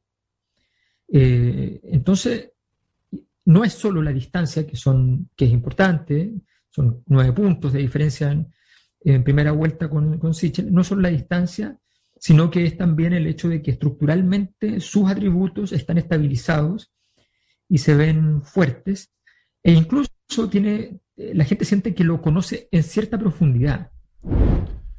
Bueno, esta es una lectura de un Sí. sector de la izquierda chilena. Yo lo- también vuelvo a poner el contexto como para Sí. decir quién es Mm. el que habla. Es un amigo. Es- el que está diciendo. La cosa está definida. Boric es un amigo de Boric. No, Eso que- no lo paramos de vista. No, por ahí tiene razón. Otro sociólogo, Pero, sí. Axel Calis, que director de tuinfluyes.com, otro lugar que, que ha, que ha escrito en CNN Chile, publicó una columna el día de ayer que es muy similar a la perspectiva de Mayol, donde él dice, ¿está abierta la presidencial? No, dice. ¿Por qué? Porque para él, para este Axel Calis, lo vuelvo a nombrar, es poco factible que Boric y Sichel pierdan sus posiciones de partida. Él dice, los demás pueden acortar la ventaja. Mm. Y sobre todo nombran a Cast que puede crecer más. Sí, como Claro. fenómeno. Sí. Me- Están 10. Fenómeno medio autónomo de la Claro, dinámica, ¿no? ahora te lo, Sí. ponen, te, te lo ponen como en paralelo a lo que fue Beatriz Sánchez hace unos años. Dice, puede crecer, pero tiene un techo Mm. Que le dan tres puntos y sacó. 20, ca- sacó 19. Sí, casi ingresa Álvaro Sí. Pero no ingresó, ¿no? Sí. Eh, Quedó ahí. Y hay otro dato, o algo que me parece interesante para ver en ese caso. Yo creo que, un poco continuando lo que decía Juan, eh, en virtud de lo de Mayol, que es, hoy tenemos que ver qué pasaría en una segunda vuelta. Además de los votos de una segunda vuelta, hay que ver la gente que va a votar. Y ahora, me parece interesante ver lo que pasó, que lo comentábamos también, en el marco de las elecciones eh, en la constituyente, que es hubo mucha abstención esta vez más de la derecha que de la izquierda, si uno lo mira, digo, en comunas donde la derecha ni siquiera va a votar porque Los que están más deprimidos son los- el votante de derecha que el de izquierda. Claro. Pero, pero ahí por la convención porque ya sabía que perdían igual. Pero en todas, o sea, eh, puede ser. Es, es verdad, es cierto. Pero digo, tenés una abstención que ya no está dominada únicamente por la izquierda, que es una tendencia histórica en Chile, sino Sí. cada vez más por la derecha. Entonces, ¿qué pasa también con esos votos de Kass en el marco de una segunda vuelta? Porque, ojo, de Sichel, no sé si es un candidato que pueda retener esos votos más duros que ven en Sichel una figura, bueno, del orden del centro, ¿no? Lo que pasa es que Cast tiene crecimiento, pero también uno creería, a, tendería a creer, mejor dicho, que también tiene un techo, que es difícil que se acerque, Y que lo sobrepase a Sí, Sichel. Sí. ¿No? Y a- además es un contexto, las ultraderechas necesitan contextos muy particulares para crecer. Muy particulares. Bolsonaro en Chile, en, en- en Brasil, ¿no? Sí. Sí. Que un candidato Meter que no jugaba, Bueno. eh, una situación de descomposición total. Chile no parece estar en ese lugar, entonces es difícil pensar que Ojo casi- igual con lo que pasó ayer en Iquique, A ver. que quemaron, eh, había eh, familias venezolanas acampando y les quemaron las carpas, los juguetes, o sea, fue tremendo, digo, ojo con lo que pasa también con un gran sector, Sí. Sí. No, no quiero decir que el gran sector de- de los chilenos son xenófobos, pero sí, Sí, sí, lo sí. de ayer me parece que es algo realmente para... para Ese sector tiene un candidato ya. La pregunta es hasta cuándo puede crecer eso. Eh, y que además lo que dice Cáliz, y con esto termino, es que todos los candidatos y candidatas que han ganado en volumen y orden ante otras primarias simultáneas, han estado en la segunda vuelta. Y pone los ejemplos de Lagos en el 99, de Bachelet en el 2013, de Sebastián Piñera en el 2017. Es decir, nombra antecedentes históricos como para pensar que tanto Gabriel Boric como Sebastián Sichel, de seguir así las cosas, irían a una segunda vuelta que sería nada más y nada menos que el día 19 de diciembre del 2021. Perfecto, me preocupa una sola cosa, que es que veo que no saldaste eh, lo de Boric y Boric. Yo le digo las dos cosas. No, a ver, decilo, decilo, decilo bien. Gabriel Boric. Para, y, No. y Yasna, Ah, pero- Yasna. Pará, pero entonces Juanma, vos vas a decir Boric. Las dos formas. te lo voy a Pero- decir. Como viste como en una pero Yasna, decís Yasna. Vos y tú, voy a hacer las dos cosas. No, Perfecto, perfecto, está bien, ¿no? Es, es válido. No se puede. Pero ¿cómo no se va a poder? Es como Angela Merkel o Angela. Ángela, Por Ángela. supuesto. Las dos a la final. Listo. Vázquez, Elman, Martínez, Carg. El capitalismo no es eterno, pero qué largo se está haciendo, ¿no? Un mundo de sensaciones.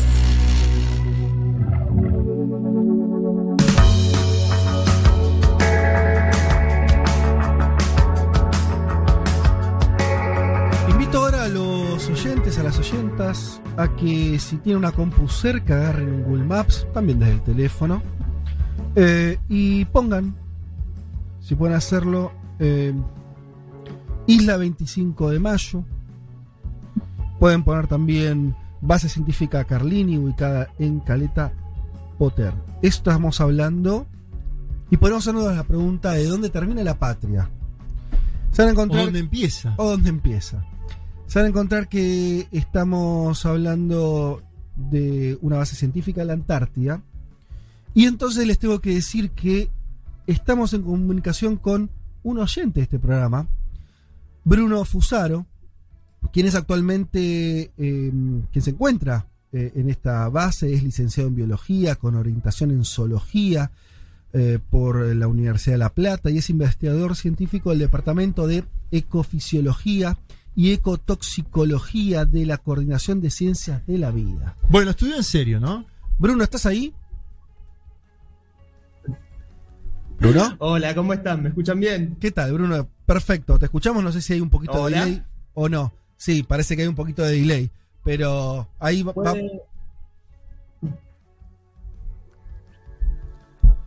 Hola. puede ser que haya Sí. un poquito de delay. Sí. Estamos con bastante viento acá y eso hace que la comunicación por ahí no sea la mejor. Mira, la comunicación se escucha bárbaro, se escucha perfecto. Lo único que tenemos es algunos segundos entre que vos nos escuchás y, eh, y sale tu voz, pero lo vamos a solucionar con paciencia. Esto es simple. Bruno, contame qué haces ahí. Y lo primero que te pregunto es: ¿podemos decir que es- eso es territorio argentino? ¿No lo es? Aclarame un poco los tantos y después la siguiente pregunta, te la adelanto, es: ¿qué estás haciendo ahí? Bueno, con respecto a lo de si es territorio argentino o no, es una de las eh, preguntas clave para todo lo que es la Antártida. Más allá de que muchos países somos los que reclamamos eh, soberanía sobre el territorio antártico, eh, el hecho de haber firmado tratados y convenios internacionales hace que la Antártida se convierta en una especie de territorio del mundo, un territorio de la paz, un territorio de la ciencia, y todos los países estamos, por lo menos todos los que somos partes del tratado, tenemos cierta injerencia en este lugar. Más allá de eso, eh, la firma del tratado no hace que uno no deje de, de reclamar soberanía sobre el territorio, por eso habrán visto que hace poco se eh, publicó el mapa bicontinental, donde eh, por ley está obligado a que todos los mapas de Argentina incluyan la porción del territorio antártico argentino. Así que podemos decir que es parte de, de nuestra patria y, y que es la segunda parte de- en un segundo continente. Acá nosotros nos encontramos haciendo ciencia o tratamos de hacer ciencia. eh, y en mi caso, particularmente, yo trabajo con enfermedades en aves. No sé si me están escuchando bien, si el delay se mantiene. Te escuchamos perfecto, perfecto. Bueno, genial. En mi caso, les cuento, en este momento estoy, como dijiste vos, eh, mirando hacia la caleta Potter, eh, que hay mucho viento, no puedo distinguir si llueve o es el mar que está pegando contra la ventana por el viento. Mira.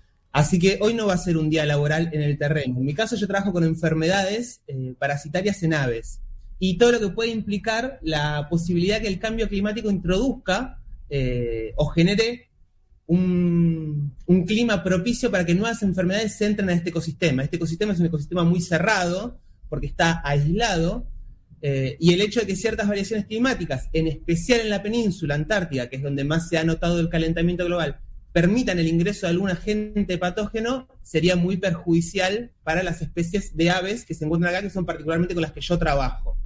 Eso sería en líneas generales a lo que yo me dedico.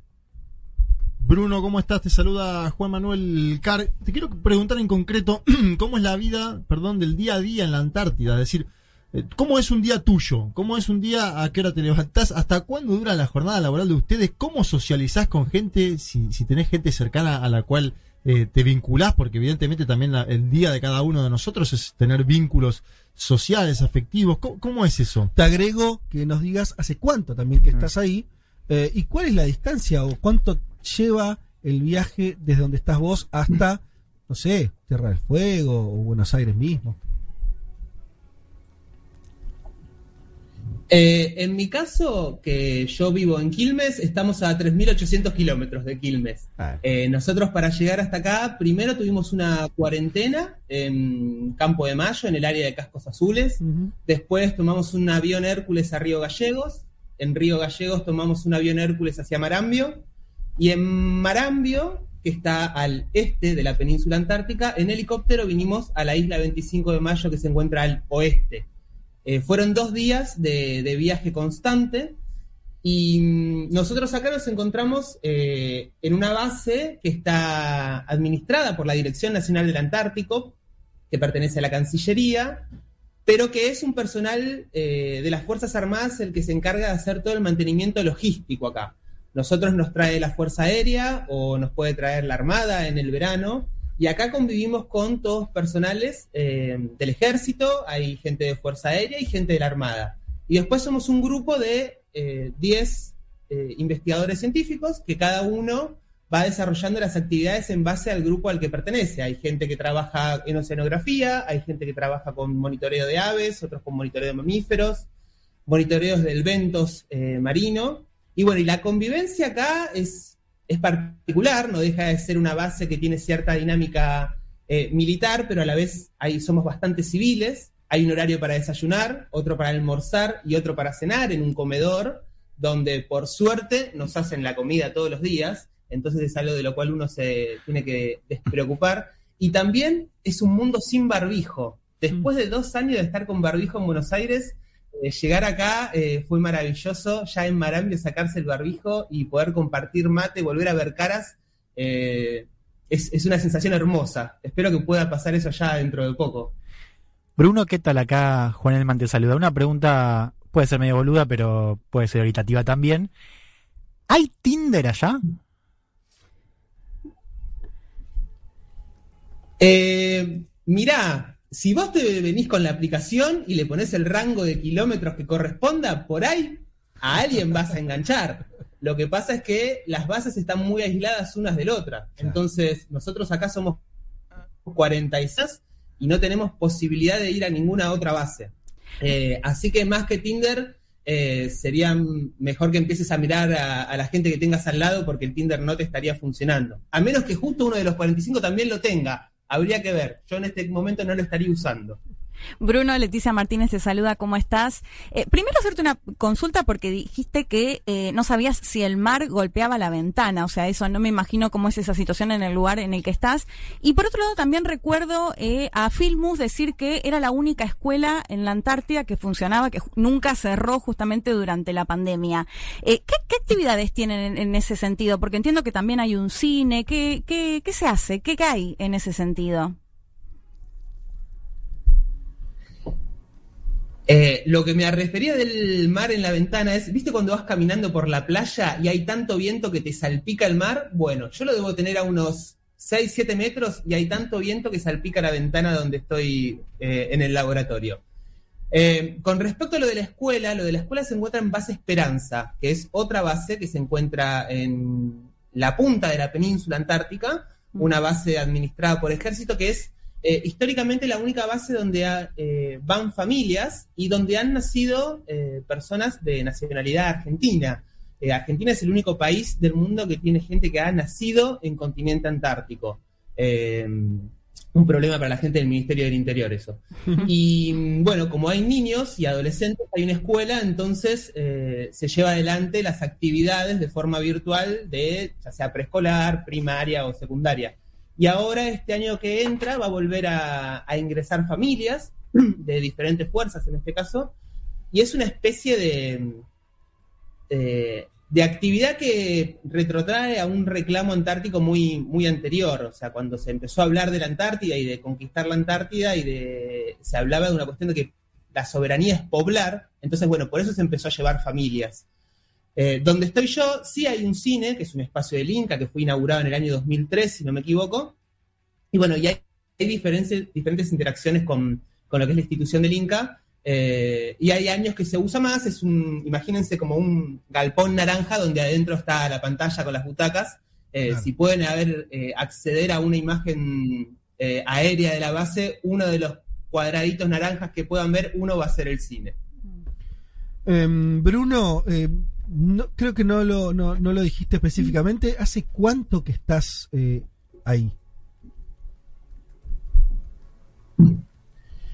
Eh, nosotros llegamos, si no me equivoco, el 17 de, de septiembre, debemos haber llegado este año, 17, 18 de septiembre, Eh, así que no es que hace mucho que estamos, pero todos los que vinimos, que somos personal científico, eh, todos estamos repitiendo campañas, todos hemos venido ya muchas veces, eh, la mayoría eh, han venido 5, 7, 14 veces en mi caso, yo desde los 22 años que vengo a la Antártida, tengo 36, así que eh, parte de mi vida se ha desarrollado en este mundo. Me, Ah, sería como un poco difícil poder separar, eh, claro, separar mi vida de la Antártida sería un poco complicado.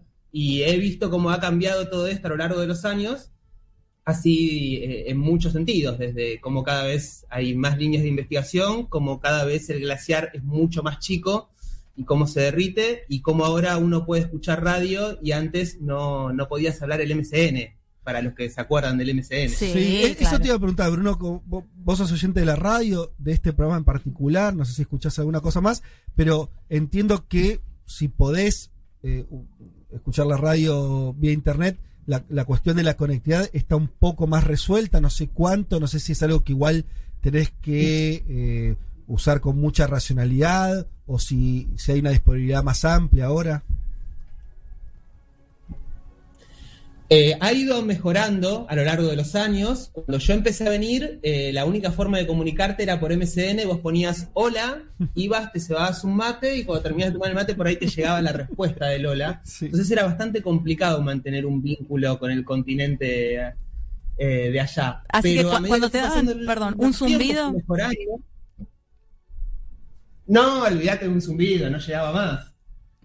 Eh, y ahora, por suerte, eh, mejoró la conectividad y hace unos años conseguimos que eh, se habilite la posibilidad de escuchar radio, que era hasta hace tres años creo que yo no podía escuchar radio acá y por suerte ahora sí. Y en mi caso, que escucho radio todo el día y soy bastante oyente de la Futurock, es eh, la compañía en el laboratorio. O sea, me ha pasado estar trabajando acá y escuchar los diferentes programas de, de la radio. Así que eh, hace mucho más ameno. Y también permite que uno pueda usar WhatsApp, puede usar Instagram, eh, puede tener videollamadas, pero siempre ese, este tipo de cosas, por ejemplo, esta entrevista, yo tuve que solicitar un ancho de banda para la computadora Claro. eh, superior al que normalmente tenemos, para poder tener una comunicación que no se corte. Una vez que nosotros terminemos, se me da de baja ese ancho de banda y vuelve toda la normalidad para el resto de los usuarios. Buenísimo. Algo que dijiste un poco al pasar, pero profundizás si, si pues me parece súper interesante que esto que vos viste en tus años eh, yendo a la Antártida, la, la reducción de- del hielo, el avance del cambio climático. A ver, ¿podés profundizar un poco más en eso? Es súper interesante. Sí, a ver, el, tema del glaciar es algo que creo que es de las cosas que uno más eh, observa de, de una forma impactante. Tengo un, un, recuerdo muy patente de cómo fue la primera vez que yo vine a esta base y mm, ayer justamente me, me, acerqué caminando hacia el glaciar y el terreno que se desprendió, eh, que se liberó, porque el glaciar ha ido retrocediendo, es abismal, a, a, una velocidad que la verdad sorprende y a la vez no sorprende. Mm. Pero sí, el, el glaciar ha retrocedido muchísimo, está muy destruido eh, a la vez, ahora está lloviendo, o sea, ayer llovió, eh, o sea que teníamos temperaturas positivas. Yo no tenía un recuerdo de que en esta época del año lloviera, sí es mucho más común en febrero, enero, pero también cuando yo empecé a venir las lluvias eran más esporádicas, ahora en enero y febrero llueve casi todos los días y de repente lluvias torrenciales, como si uno estuviese en Buenos Aires. Eh, entonces esas cosas a simple vista te marcan que hay variaciones climáticas. Desde mi percepción y mi punto de vista y, mi experiencia, las cuestiones del cambio climático eh, son, son difíciles de, de, poder encauzar todas en, una misma línea. Eh, pero no deja de ser eh, ciertas cuestiones evidentes ya para cualquier persona, no, no, hace falta ser un investigador para darte cuenta que el glaciar retrocedió 50 metros o 100 metros. Y el hecho de que la agenda del cambio climático, porque justamente eh, ayer o anteayer tuvimos la marcha, eh, es una agenda que está pisando cada vez más fuerte, pero no sé qué tan fuerte puede pisar ante las cosas que están cambiando actualmente a nivel global. Los incendios en Siberia de este año fueron cosas también muy particulares, entonces no deja de ser un, algo muy, muy inestable, que uno no sabe muy bien para dónde va a ir todo esto. Por lo menos a mí me genera mucha incertidumbre. Totalmente. Eh, Bruno, para ir cerrando, eh, una nota que me parece que está súper interesante porque además lo que nos estás pudiendo trasladar, eh, tanto de tu vida ahí en el día a día, eh, de la, conexión con, con, el, con el continente, eh, estas observaciones que estás haciendo, porque una cosa es decir, dar la noticia, se desprendió un pedazo de, de, de un glaciar y otra cosa es que vos estás ahí, nos digas que es algo que pudiste ver concretamente en estos años el cambio eh, drástico, al menos en lo que tiene que ver con esto que es el, el, eh, el, el deshielo o el, aumento de la temperatura que repercute en, que haya un, una menor cantidad de, de, hielo en, en, la Antártida. Recordemos, para si alguien se eh, sumó recién, estamos hablando con Bruno Fusaro, es investigador científico actualmente que está viviendo en, en una base eh, en, la, en la Antártida. Eh, ¿Qué nos quiere decir algo más respecto de tu laburo en particular, que quieras contarnos, transmitirnos de tu investigación, de, una, de alguna proyección hacia adelante que nos quieras hacer de cómo ves la importancia de tu laburo, de lo que estás haciendo ahí? Porque entiendo que más allá de que hay condiciones de vida, ahora tenés internet y demás, no, no deja de ser un sacrificio tremendo, ¿no? Estás a más de 3.000 kilómetros de tu Quilmes natal, estás muy lejos estás en una situación de aislamiento, obviamente, natural. Eh, ¿Por qué haces lo que haces? Eh, es, eh, es particular. Creo que la Antártida, eh, hace poco también haciendo un video para, para las redes del Instituto Antártico, que paso a, a, aprovechar para mencionarles que visiten el canal de YouTube de la, del Instituto Antártico y, de, y el Instagram eh, la Antártida tiene una cosa de que o te enamora o te expulsa. Y mm, uno como estudiante de biología, por lo menos en la facultad, para muchos de nosotros, venir a un ecosistema tan natural, tan inhóspito, es, es un sueño. Uno tiene que tener en cuenta también que de todos los continentes, la Antártida recién el siglo pasado empieza a ser algo conocido. Cuando el hombre ya había descubierto todo, la Antártida era sigue siendo un continente muy desconocido. Eh, y hay una parte del ser humano que, que, lleva a estos lugares. Uno hace sacrificios, uno se queda, se separa de sus seres queridos, uh -huh. se separa de su familia, de su pareja, de sus amigos. Y a la vez eh, es tan imponente el paisaje que uno tiene acá y se da cuenta que eh, el trabajo científico que se realiza, no solo el, el trabajo científico argentino, sino de la comunidad científica internacional, eh, que se realiza acá en Antártida es una de las claves más importantes para lo que vayan a ser las políticas que tengan que tomar contra el cambio climático. Eh, más allá de que lo que uno hace por ahí puntualmente no, no, no, va a tener una repercusión hasta dentro de mucho tiempo, no es algo que uno cambie de un día para el otro, eh, pero entiende que hay un rol eh, de la ciencia muy importante acá, sobre, sobre todo por la cooperación internacional y el hecho de que la Antártida se mantenga como un continente para la investigación, para la paz y no, la, y no para la explotación de recursos, que sería lo más complicado. Entonces, eh, creo que todos somos parte de, un eslabón mucho más grande de llevar adelante eh, una política de ciencia y de convenios internacionales para que este continente se mantenga lo mejor posible. Es el termómetro del planeta, entonces no, podemos dejar que, se vaya así nomás. Eh, es muy global y uno es una parte muy, pero muy ínfima de todo esto y, tratar de compartir lo que es estar acá, eh, es, imposible no conmoverse cuando uno está acá. Entonces, lo, más posible de tratar de compartir eso hacia el resto para, para que la Antártida llegue al resto de la gente, que la mayoría de la gente no sabe lo que es la Antártida. Totalmente. Eh, Bruno, recordanos, eh, nos dijiste, nos hablaste de un canal de YouTube, de una cuenta de Instagram para seguir como el que quiera seguir más de cerca el, el trabajo que hacen. ¿Cuál es ese canal de YouTube? Y esa cuenta de Instagram? Es el canal de YouTube del Instituto Antártico Argentino. Si ustedes entran a YouTube van a encontrar el canal, van a encontrar el Instagram, si lo buscan en Google aparece la página del instituto con todos los investigadores que somos parte y las diferentes líneas de investigación, ahí pueden sacarse todas las dudas con respecto a lo que es la ciencia y la vida en la Antártida. Y por último, acá nos escribe Cecilia Medina, dice, grande quilmenio, y pregunta, eh, nos tiramos acá una apuesta, si eh, pregunta ella qué es lo que más extrañás.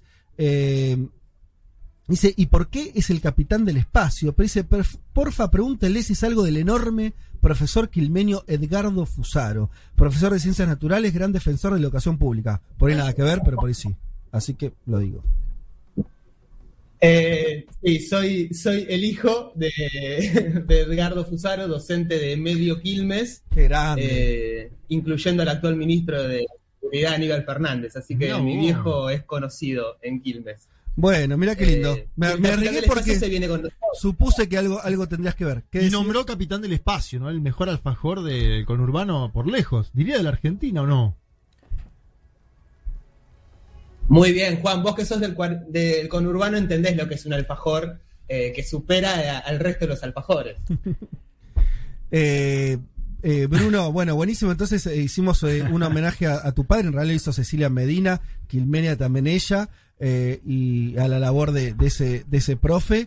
y bueno, con esto, si te parece, nos despedimos. Te agradecemos enormemente esta nota. Vuelvo a remarcar que estar allá y hacer ese trabajo, primero agradecértelo como un compatriota, un argentino que está haciendo patria ahí, eh, en términos más concretos también como y más, eh, más endogámicos, como oyente de esta radio, tener un oyente eh, de Futurock en la Antártida no es ninguna pavada, así que te agradecemos y, y, no sé, también es como aumentar el compromiso, saber que alguien que tiene que hacer un esfuerzo también mayor para para escuchar la radio y estar allá, así que intentaremos tenerte presente a la hora de, intentar hacer mejor nuestro trabajo todos los días.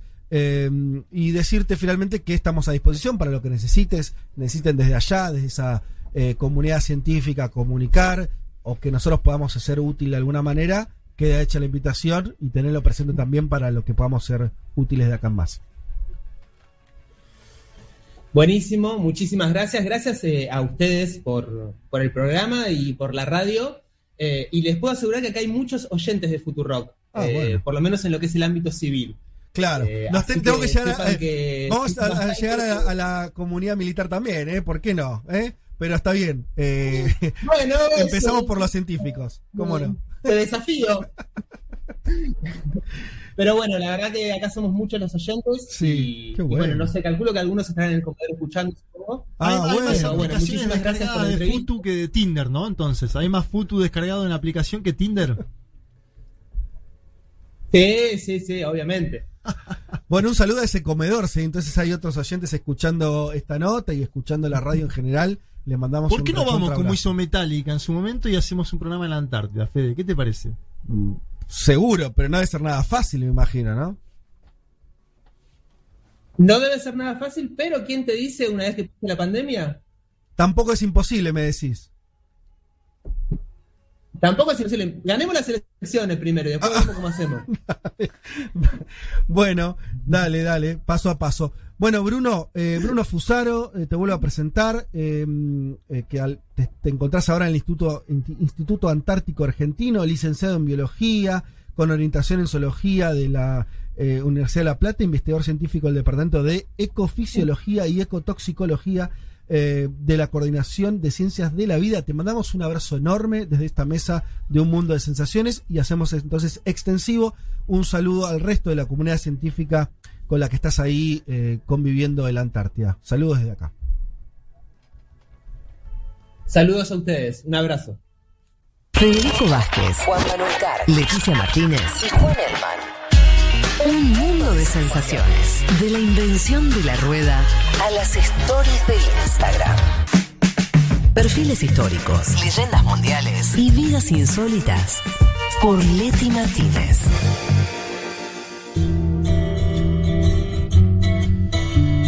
Bueno, antes de arrancar el perfil, hay muchos mensajes, muchísimos, de la nota que acabamos de hacer con el amigo Bruno Fusaro, el científico que se encuentra. eh, Qué linda en- nota, Fede. En la Antártida. Hermosa, ¿eh? Y eso que teníamos un delay que por ahí, esto lo digo para, para que se entienda, eh, nos hubiéramos entusiasmado más, ¿viste? Claro, Cuando- hubiera sido mucho más ida y vuelta si no estaba ese delay. Pero- Sí. Igual fue como que se acortó al final el delay, ¿no? Parecía verdad, menos. Parecía un poco, me se acomodó Sí. un poquito más, pero estábamos con esa cosa de dejar Sí. hablar porque, bueno, si eh, el delay impide ese diálogo eh, y estar como pisándose en el buen sentido con el entrevistado, pero creemos que salió bien. Hay muchos mensajes. Leo el de eh, una amiga, Cachu, que dice qué buena nota y yo le mando un saludo a ella, que la vimos ayer, la, la vi ayer. A Cachu, a Almor, a su pareja, a Vicente, su hijito, que tiene una edad parecida a Rita, así que le mando un saludo enorme. Eh, y tenía algo más que debía por ahí, claro, un mensaje de mi señor padre que dice, mi viejo, o sea, mi abuelo, Sí. fue un compañero de la secundaria, hijo de anarquistas, y se llamaba Universo Libre. Ay, me encantó. Es muy de anarquistas también eh, ese tipo de nombres. Universo Libre, pero estamos hablando de una época... Yo creo que Universo, años. Universo Libre después terminó militando, ¿no? Para la extrema derecha. No los... No creo- bueno, qué, raro el que no. apellido libre igual, ¿no?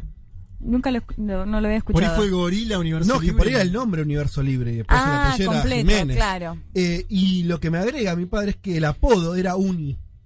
Y sí. Y sí, terminó ahí. La uni, claro. Sí. Y Y, sí. qué lindo el nombre Vicente también, eh, que lo nombraste, Muy lindo hermoso. nombre. Bueno, ¿alguien quería comentar alguna cosa más de la nota? Si no, pasamos no, al mandamos perfil. un de- saludo a tu padre. No, qué escucha difícil siempre. tener un perrito o una pareja, la verdad. ¿Cómo, ¿Eh? cómo, Si querés ir a la Antártida. Paraje. Me contaste cosas, me mató.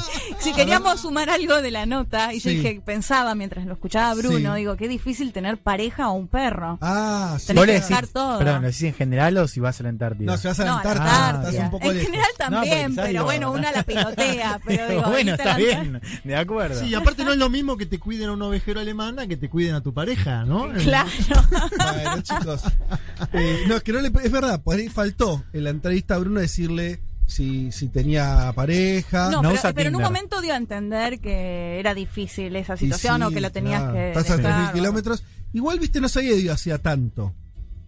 Hace, Ahora hace poquito. Hace unos días nomás. No, pero dice mismo. que desde los 22. Sí, creo claro, que. Hace 10 mucha años que viaja. Sí. Hace mucho O que sea que viaja. si Me hizo acordar el pareja, personaje- están acostumbrados a ese Dura unos meses, claro. No, el personaje de la novela de Welbeck, la de las partículas elementales, el No científico. leí. ¿Qué Bueno, pasa? No, no, que ahí hay como una cosa medio como el, el recluido y un poco Claro. de, de su visión sobre sexo y demás. No, Che, qué impresionante que tengamos no solamente a él, sino a otros oyentes Muchos. de Rock. Para Yo mí ya hay quiero- que llegar a hay los que llegar militares. sí, sí, que- ah, Para- vamos- y sobre todo para ver si. La respuesta de Bruno fue, sí, dale, dale. Vos, Sí. Dale, dale, sí. Vos eh, intentalo nomás.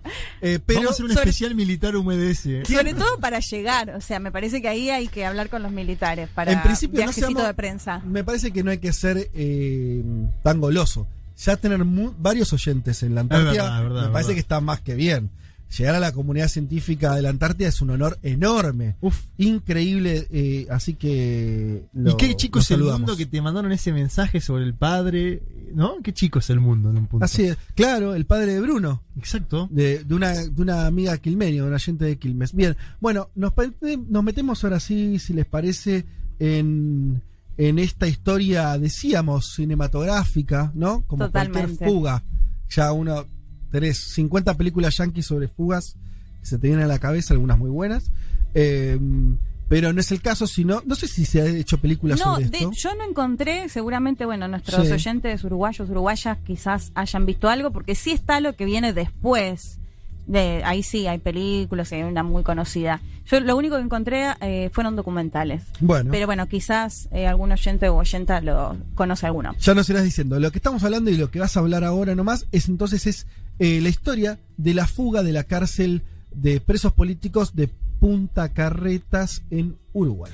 Operación Abuso se llamó, ¿viste? Me gustaba mucho de esa época que a todos se le ponía el nombre, ¿no? Sí, Operación tanto, gallo, no sé qué, bla.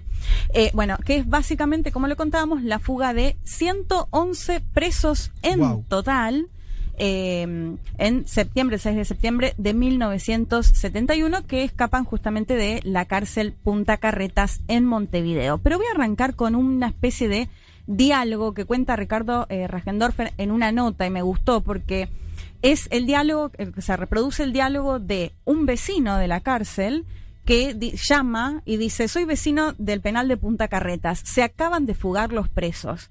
Le contestan, bueno, esperen un momento que nos comunicamos con la cárcel, le responden al rato y le dicen, no, en la cárcel me dicen que está todo normal, que no pasa nada. El señor insiste y le dice, pero ¿cómo no? Si acaban de salir de mi casa, acaban de fugarse a través de mi casa. Y le, y le contestan, no moleste imbécil, y le cortan el teléfono. A los minutos, bueno, ya después la historia es más conocida, van con las linternas y uno empieza a decir, acá no hay nadie, acá no hay nadie, acá no hay nadie. Bueno, porque básicamente se habían escapado ido. Qué lindo 111 momento. presos eh, de esa cárcel. Eh, les decía, los que escapan son mayoritariamente del Movimiento de Liberación Nacional Tupamaros, lo contábamos, entre ellos estaba Pepe Mujica, Eleuterio Fernández Huidobro, que después va a ser ministro de... El. Mm, Claro, exacto, de Mujica, eh, entre ellos también Raúl Sendic, clave y fu- fundador de los Tupamaros, y también van a haber otros eh, detenidos o presos políticos de la Organización Popular Revolucionaria, la OPR, y de las Fuerzas Armadas Revolucionarias Orientales, FARO, además de cinco presos comunes, cinco presos sociales, porque vamos a ver que van a necesitar justamente de la ayuda de ellos también, y bueno, y van a, van a escapar. Los tenés que sumar. Los tenés que te sumar. ayudaron, claro.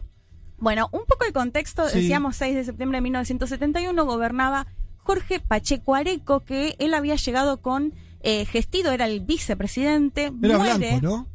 Eh, ¿O no, de? Colorado. Ah, Colorado, ok. Eh, muere Gestido y una vez que fallece, él asume como presidente. Bien. Eh, ¿qué, cu- ¿Cuál es el contexto? Bueno, lo que me contaba Rubén García, que es nuestro entrevistado, Tupamaro, fue uno de los que se fugó de la cárcel, es que ella se había vuelto una represión muy fuerte, sumado a una crisis económica que se vivía en el país. Pero si les parece ya para entrar en la columna, lo escuchamos justamente a Rubén García, que nos daba un poco cuál era el contexto en el cual se fugan estos 111 presos. Lo escuchamos. Se dio en momentos de mayor represión del gobierno genocida de Pacheco Areco, que mató estudiantes, obreros, también creó el Escuadrón de la Muerte eh, de la izquierda y se empezó a tratar de conformar lo que fue el Frente Amplio. Nosotros, este, como movimiento armado, discutimos, este, apoyamos con la, un intento de unidad de la, de la izquierda, pero entendíamos que en ese momento, en esa coyuntura, por la vía de las elecciones, no se iba a, a concretar nada, ¿no? De todas maneras, formamos una organización legal que participó en todo eso y fue fundadora del Frente Amplio también. Era el movimiento de independientes 26 de marzo. Eh, había figuras de la cultura como Mario Benedetti, de Avilariño. En ese marco que se estaba dando, nosotros definimos que era una tregua unilateral y no hacer ninguna acción que pudiera entorpecer el desarrollo de la creación de, del Frente Amplio. Lo que sí definimos era que íbamos a buscar la liberación de los presos.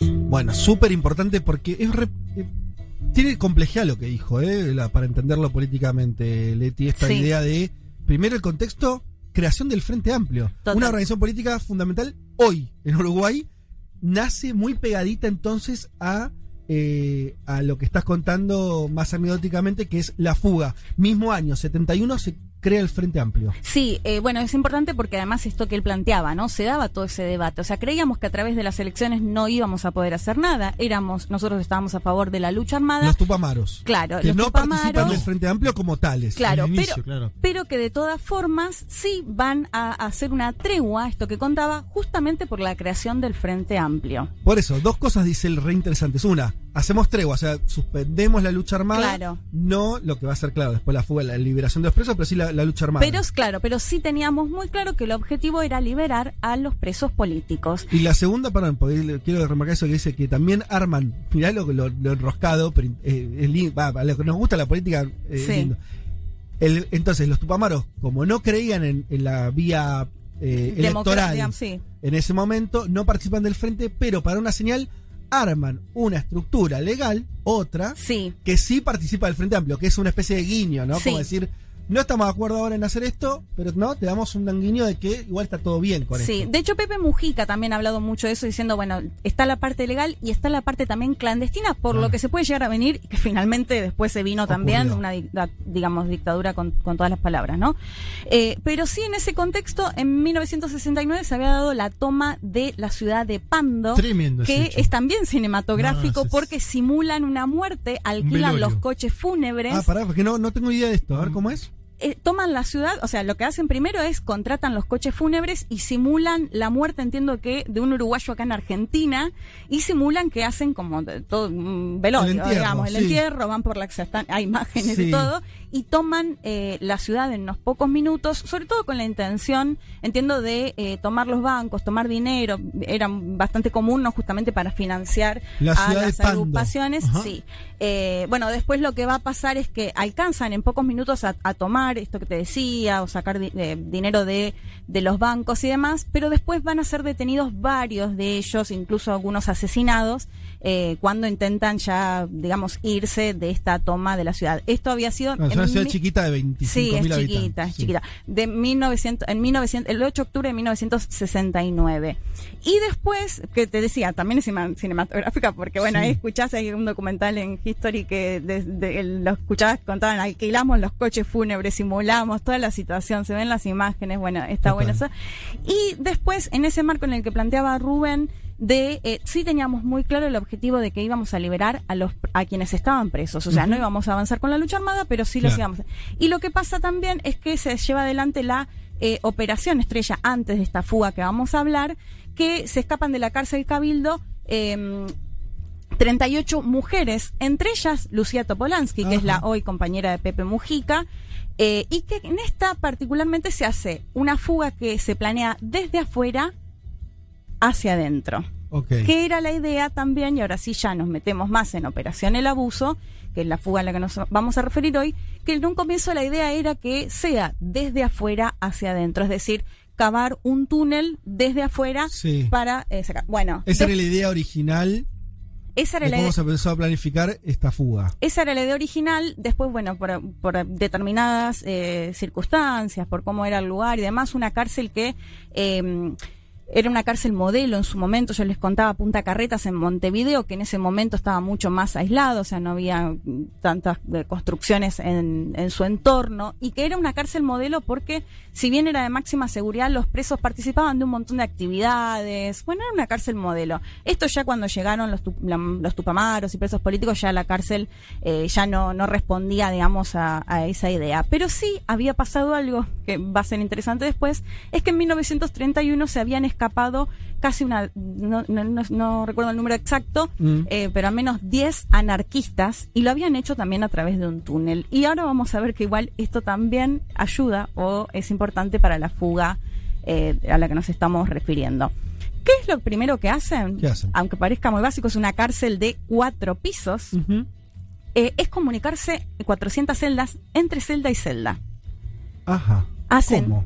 Agujeros, agujeritos, que Sí. los van a ir tapando de distintas formas, me contaba Rubén, les ponen o les volvían a poner yeso o aprovechaban y ponían fotos de sus familias, fotos de revistas. Pero lo primero que hacen es en cada celda generar un- Una comunicación. una comunicación con, con un huequito entre celda y celda. Exacto. Entonces, de esa manera, si hacían, completaban todo, al final todas las celdas podían comunicarse entre sí. Eh, Eso ya después para escapar, que va a ser un agujero, ¿no? No, pero digo, eh, en, si en vos- un principio para, para poder charlar con el de al claro. lado Le- y arreglar todo esto. Pero no so- si vos lográs, lo que estaba pensando recién esto, si vos lográs hacer eso en todas las celdas, Sí. al final podés comunicar to- una celda con todas. Con todas, exacto. Pero ¿qué pasaba? Bueno, en la gran mayoría entiendo que estaban entre el primero, el segundo y el tercero, que eran eh, presos, presos políticos. políticos. Pero también había presos comunes. Entonces, y de hecho, esto también Pepe Mujica lo cuenta mucho.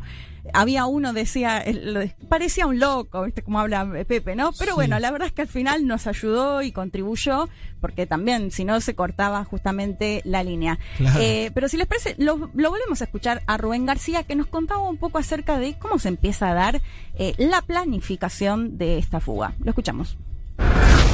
Nosotros empezamos a encarar la fuga de, de adentro hacia afuera cuando ya teníamos prácticamente casi todas las celdas de un ala comunicadas a través de unos agujeros en la pared que se dieron y que nosotros eh, después de tenerlos hechos lo- los tapamos con yeso, pintamos ahí fue posible tener las celdas comunicadas. En el penal había también una especie de, de doble poder, con, este, digamos, respondiendo a lo que era la organización afuera, ¿no? Por lo tanto, habíamos conseguido ciertas normas de convivencia en el cual eh, las requisas se daban cada mes, ¿no? Teníamos 30 días para poder eh, desarrollar ese túnel y teníamos la tierra que se sacaba en un principio, la pusimos debajo de las camas, armando como mesitas y eso no todo camuflado dentro de las celdas, por eso era fundamental terminar antes de que empezaran las requisas porque no resistirían, ¿no? Es fundamental entonces, claro, 30 días tenían, Sí. habiendo logrado, el objetivo es eh, eh, el logro ese de que la requisa sea una vez por mes nomás. Exacto. Dos Bastante cosas. tiempo, claro. Dos cosas claves principales, además de esto de poder comunicarse entre Sí. celda y celda, era una que uno de los presos que hacía otras tareas logra eh, encontrar los planos de la cárcel. Y se suma que uno de los tupamaros era ingeniero, eh, que es el Jorge Manera eh, Llubras o Llubras, no sé, que justamente es quien va a planificar cómo hacer ese túnel, porque tenés que tener las, bueno, las medidas, digo, hay cuestiones que realmente hay No, que, hay que Si a planificarlas. mí me meten preso, Sí. no eh, creo que me pueden, puedo estar mil años que no voy a encontrar ninguna manera de escaparme de la cárcel. Exacto. Bueno, acá tuvieron la fortuna, por decirlo de alguna forma, que el ingeniero fue quien se encargó de, de Sí, diseñar claro. todo esto. Incluso, Tenían, tenían médicos, perdón, hago un apartado sobre esto del ingeniero, porque, eh, viste, que, eh, tenés que tener profesionales de verdad en ese tipo de organizaciones. Mm, sí, En- claro. eh, Lucía Topolansky contaba hace poco tiempo en un documental en Encuentro, creo que se llama Marcas en la piel, que ella misma se había hecho cambios en su cara eh, a través de una operación cosmética, ¿no? Una operación como la que se puede hacer una modelo, supongamos, o alguien, para que no la identificaran, Ah, y mirá, que era algo Cuando saliera. Claro, eh, digo como para dar cuenta de lo, que- lo, com- lo complicado que era militar en ese momento y también las cosas que tenían que hacer. Y, y tenían gente dentro de la organización que Que eran cirujanos. Claro. ¿Entendés el nivel de profesionalismo que... Tremendo.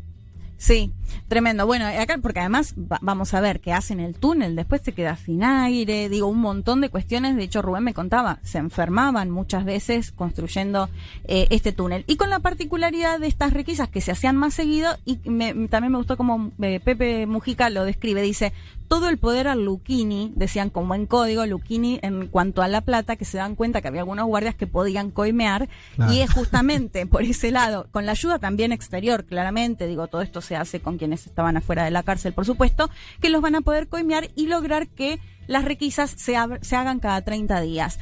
A todo esto había pasado que había habido un intento en el cual se, se esperaba que escapen al menos 10 presos, que eh, empezaron a hacer el túnel, empezó a salir agua y, eh, bueno, eh, aparecieron las bolsas, de- bolsas, cuestiones que alertaron justamente a los carceleros y el temor de ellos era que los pasen a otra cárcel. Uf, Entonces lo que querían era vuelta. justamente hacerlo antes de la próxima requisa, para eso tenían 30 días. ¿Dónde estaba el túnel?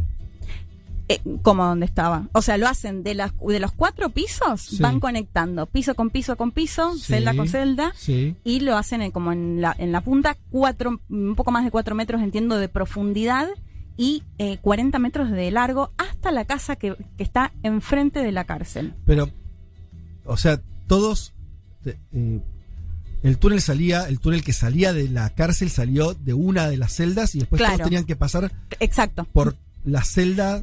Sí. De, Ah, de hecho, ahora cuando... el, el primer, el primer agujero que entiendo que hacían era para comunicarse chiquitito. Sí, y, después no allá es el agujero persona. grande. Ah, de hecho, en, el documental que les decía, eh, una cuenta una anécdota que ya estaban en el momento de escapar y uno de los otro preso, otro preso pide una aspirina o no sé qué pide.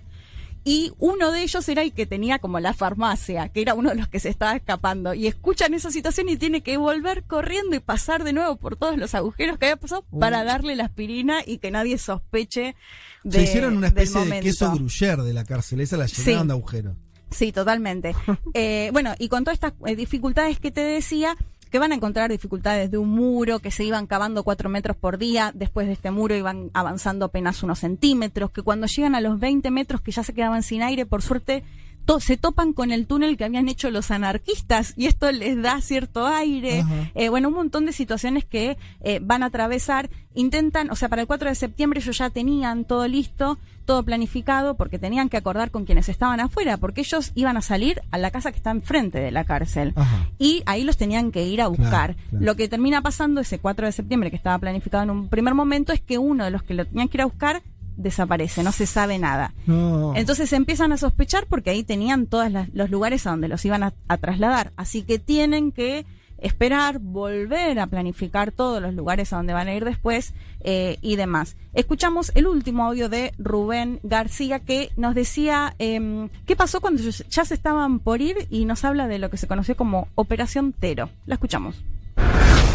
En determinado momento se llegó el túnel, llegó más abajo de donde estaba previsto, porque no habíamos visto que la casa al cual salíamos estaba eh, frente, digamos, al, al muro, tenía dos escalones. Por lo tanto, hubo que esperar un poco más, ya con todos preparados para, para irnos, eh, a nivel de lo que era esa represión que venía dando el gobierno, hubo una movilización en un barrio emblemático de, la resistencia, que era La Teja, y se armó una movilización tan grande donde fueron, eh, llegó casi todos los vehículos de la represión y que quedaron varados por los miguelitos que, la gente y los muchachos este, tiraron por ahí. Eso después se llamó la Operación Tero, ¿no? Que fue una operación de distracción donde como el Tero eh, tiene lo, eh, el nido en otro lado y grita, ¿no? En otro lado. Salimos allí 111 presos, de los cuales estaban 106 éramos que estábamos en esas categorías de presos políticos y el resto eran de presos sociales.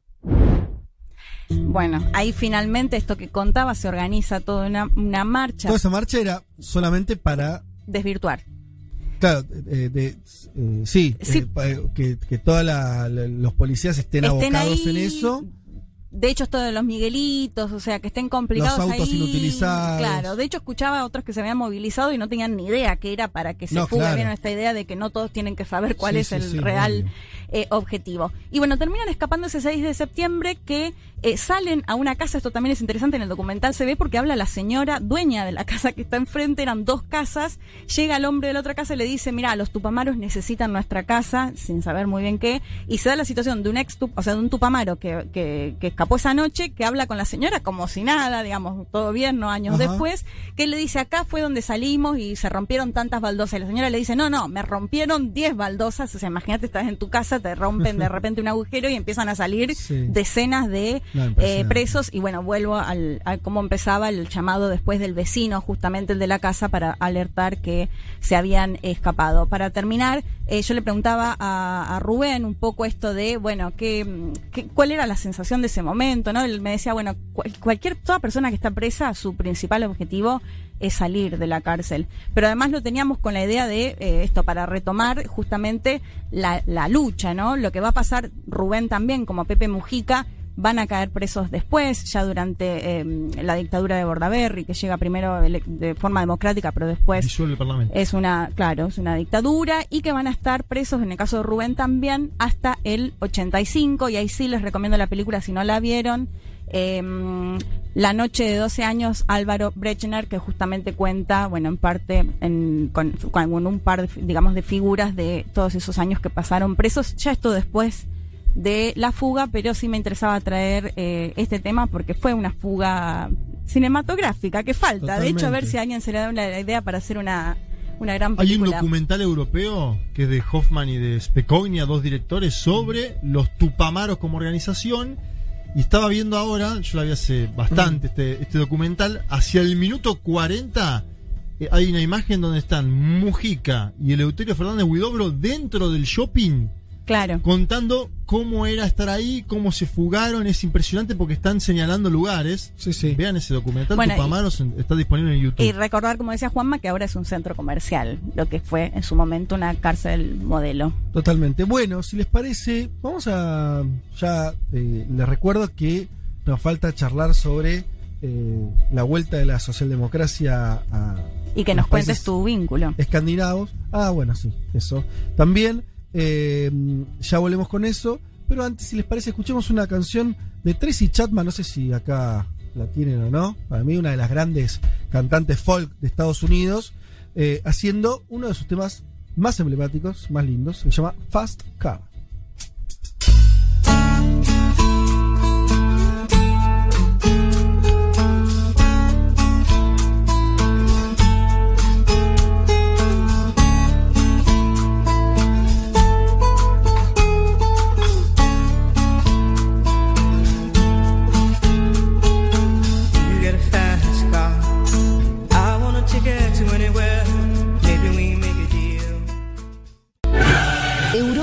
Es el continente con más monarquías vigentes en pleno siglo XXI. En total, 12 países tienen hoy ese sistema de gobierno.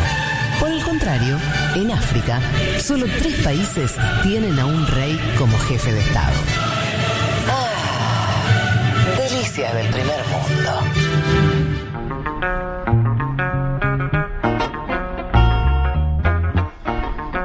Tan cierto es ese separador que de hecho varias de esas monarquías también son de los países escandinavos que, que te combinan como eh, sin, sin que medie ningún problema monarquías con eh, socialdemocracias muy profundas también, eso hay que decirlo. De hecho, a ver, lo digo de memoria, Noruega es una monarquía. Claro, Noruega. Eh, y bueno, Dinamarca también, ¿no? ¿Estoy diciendo bien? ¿Estoy metiendo la pata? Eh, no sé después, ya ahí creo que no. Eh, pero, mm, pero bueno, está esa combinación posible. Suecia, Países Bajos. Ah, Suecia también tiene Claro. Suecia, Países Bajos, Holanda. Bélgica, Noruega, Dinamarca. Ahí va. Y ahí la, la mayoría. Reino Unido España. Bueno, arranquemos por Noruega, si te parece, como punta para empezar con esta columna. Hace dos semanas la centroizquierda volvió.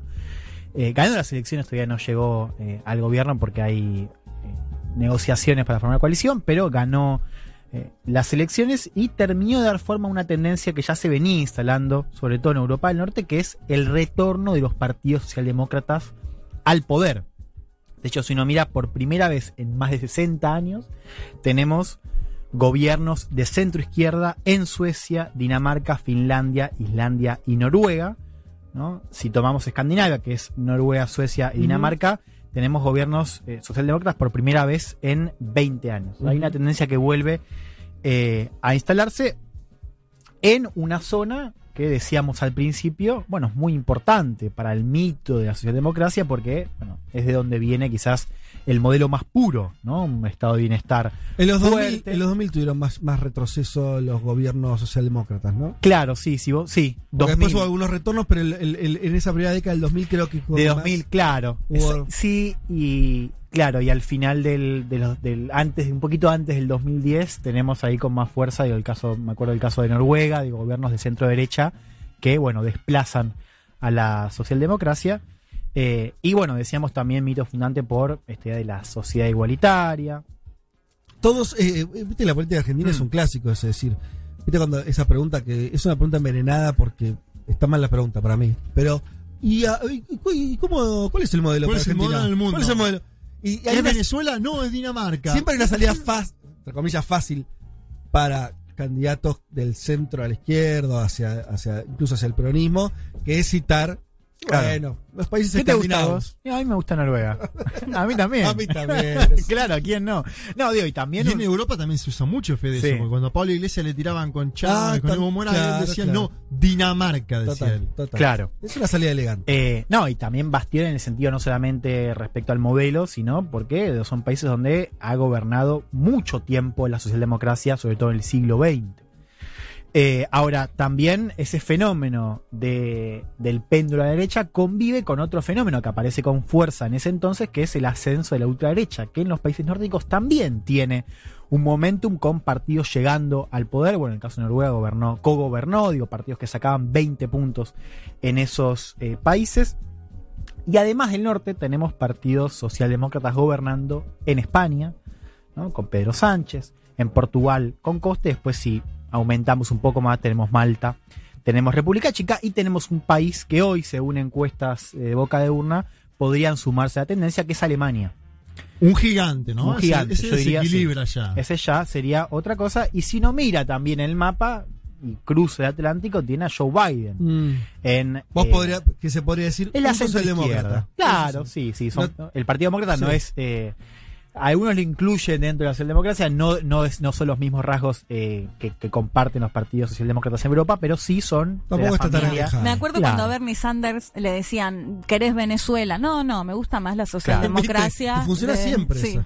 Entonces vuelve, Sí, digamos, funciona y no idea- funciona, porque No, nadie, no. nadie conoce demasiado esos Después modelos. nadie, nadie logró la imitación, pero, pero quiero decir, hay, hay una cosa, por eso me gustó lo de mito, Sí. hay una cosa ahí de que vas ahí. vas Claro.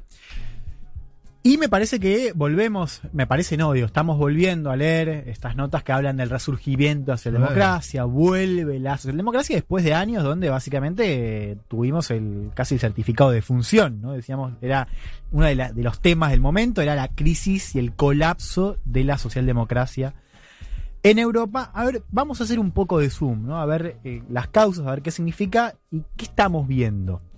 A ver, ante todo me parece que hay un dato que tenemos que, que entender, que son los números, digo, el, el nivel de apoyo que tienen estos partidos.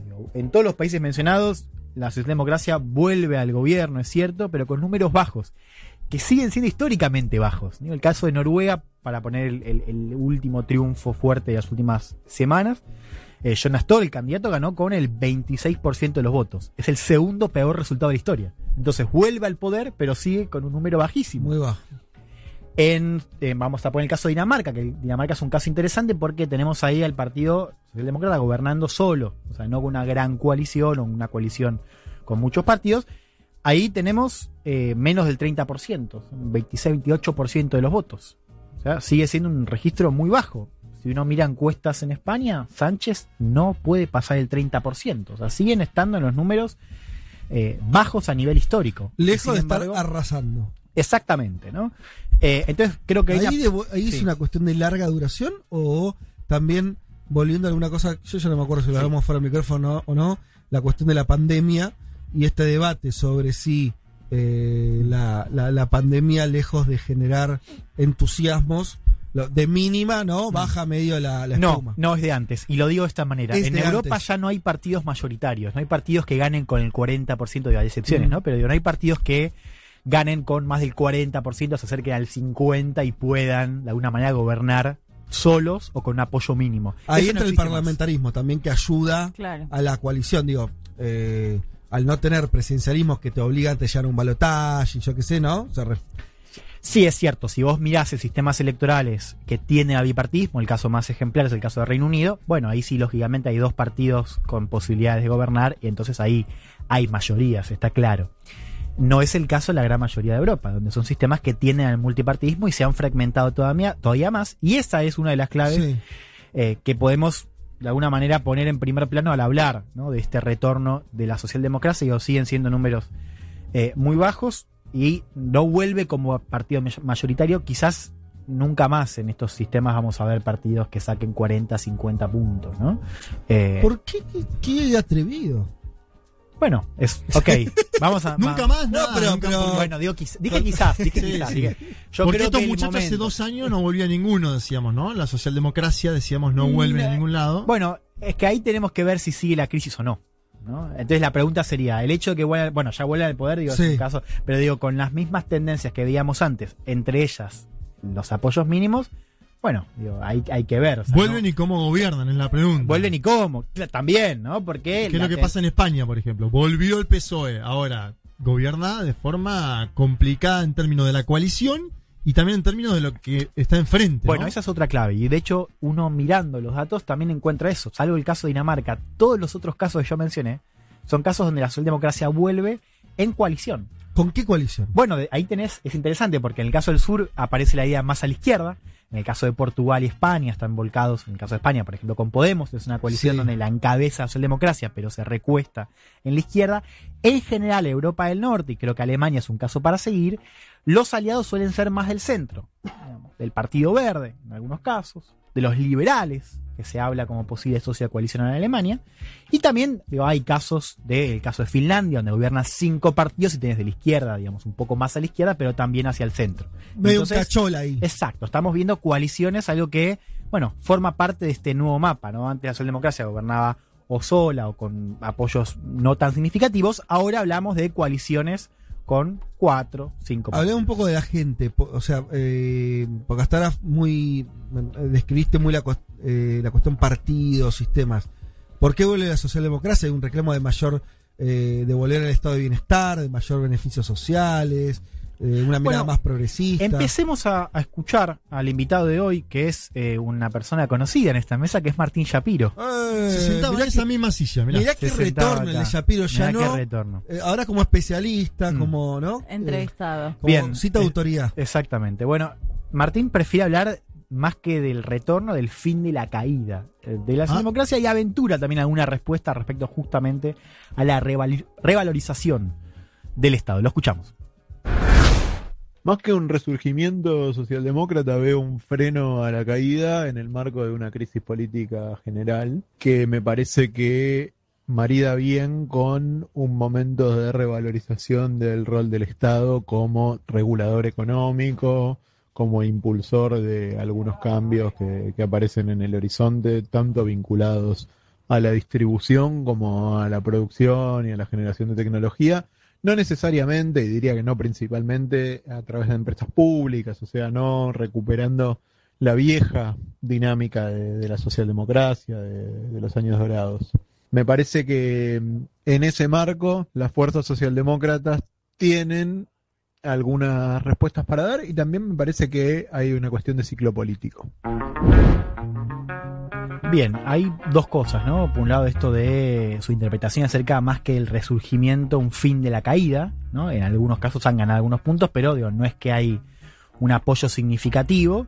Él habla también de ciclo político y después marca esto de, bueno, se revaloriza el Estado, pero no, no hay un cambio estructural en términos de programa, ¿no? No es que se plantean nuevos modelos de desarrollo, ¿no? Sí me parece que si hacemos, por ejemplo, zoom en lo que pasó en Noruega, es un caso interesante porque ahí ha- habíamos visto cómo había una crítica muy fuerte respecto al retroceso que se vivió durante el gobierno, la coalición de la derecha, ¿no? empezando a afectar, y esto creo que vale para toda Europa del Norte, estos pilares eh, que son parte del mito fundante de la socialdemocracia, las sociedades igualitarias, bueno, hubo también un recorte de- en términos de impuestos. En Noruega, por ejemplo, contaba Ernesto Semán en ese ciclo de notas que sacó para el diario AR, de repente en Noruega empezó a haber billonarios, algo que antes no pasaba. Ajá. Entonces, ante eso, ¿no? empezó ese tema a escalar un poquito en la gente y ahí la socialdemocracia, bueno, se revaloriza como un partido que tiene otra mirada respecto al Estado, respecto a la, a la Hay algo de conservación en lo que estás contando. Bueno, y ¿no? Exactamente, ahí, bueno, también si queremos abrir un poquito ahí el caso Noruega, yo lo conté la semana pasada para Cenital, hubo un debate muy interesante respecto al modelo de desarrollo noruego, muy basado en, en- basado principalmente en la extracción de, petróleo, un país que además se jacta de ser líder en términos de energías renovables, ¿no? una conciencia ambiental muy fuerte, pero con ese modelo de desarrollo, bueno, ahí hubo una crítica muy fuerte a ese modelo. La socialdemocracia no tenía la postura más radical, que era frenar de por sí ya el modelo, pero sí empezar a matizar el impacto ambiental. Creo que eso también forma parte de Europa del Norte.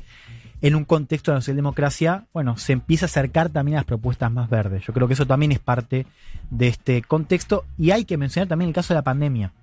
¿no? Eh, y en general lo que dicen los investigadores, sobre todo los investigadores que analizan eh, la cuestión de las, de las ultraderechas, es que la ultraderecha en general ha perdido terreno cuando la discusión eh, se enfrascó en la cuestión sanitaria, en la cuestión de inseguridad económica, ¿no? En el marco de eh, la pandemia y donde se revaloriza también la idea de los partidos mainstream, que ahí tiene que ver un poco con eso que decía Martín eh, acerca de la conservación.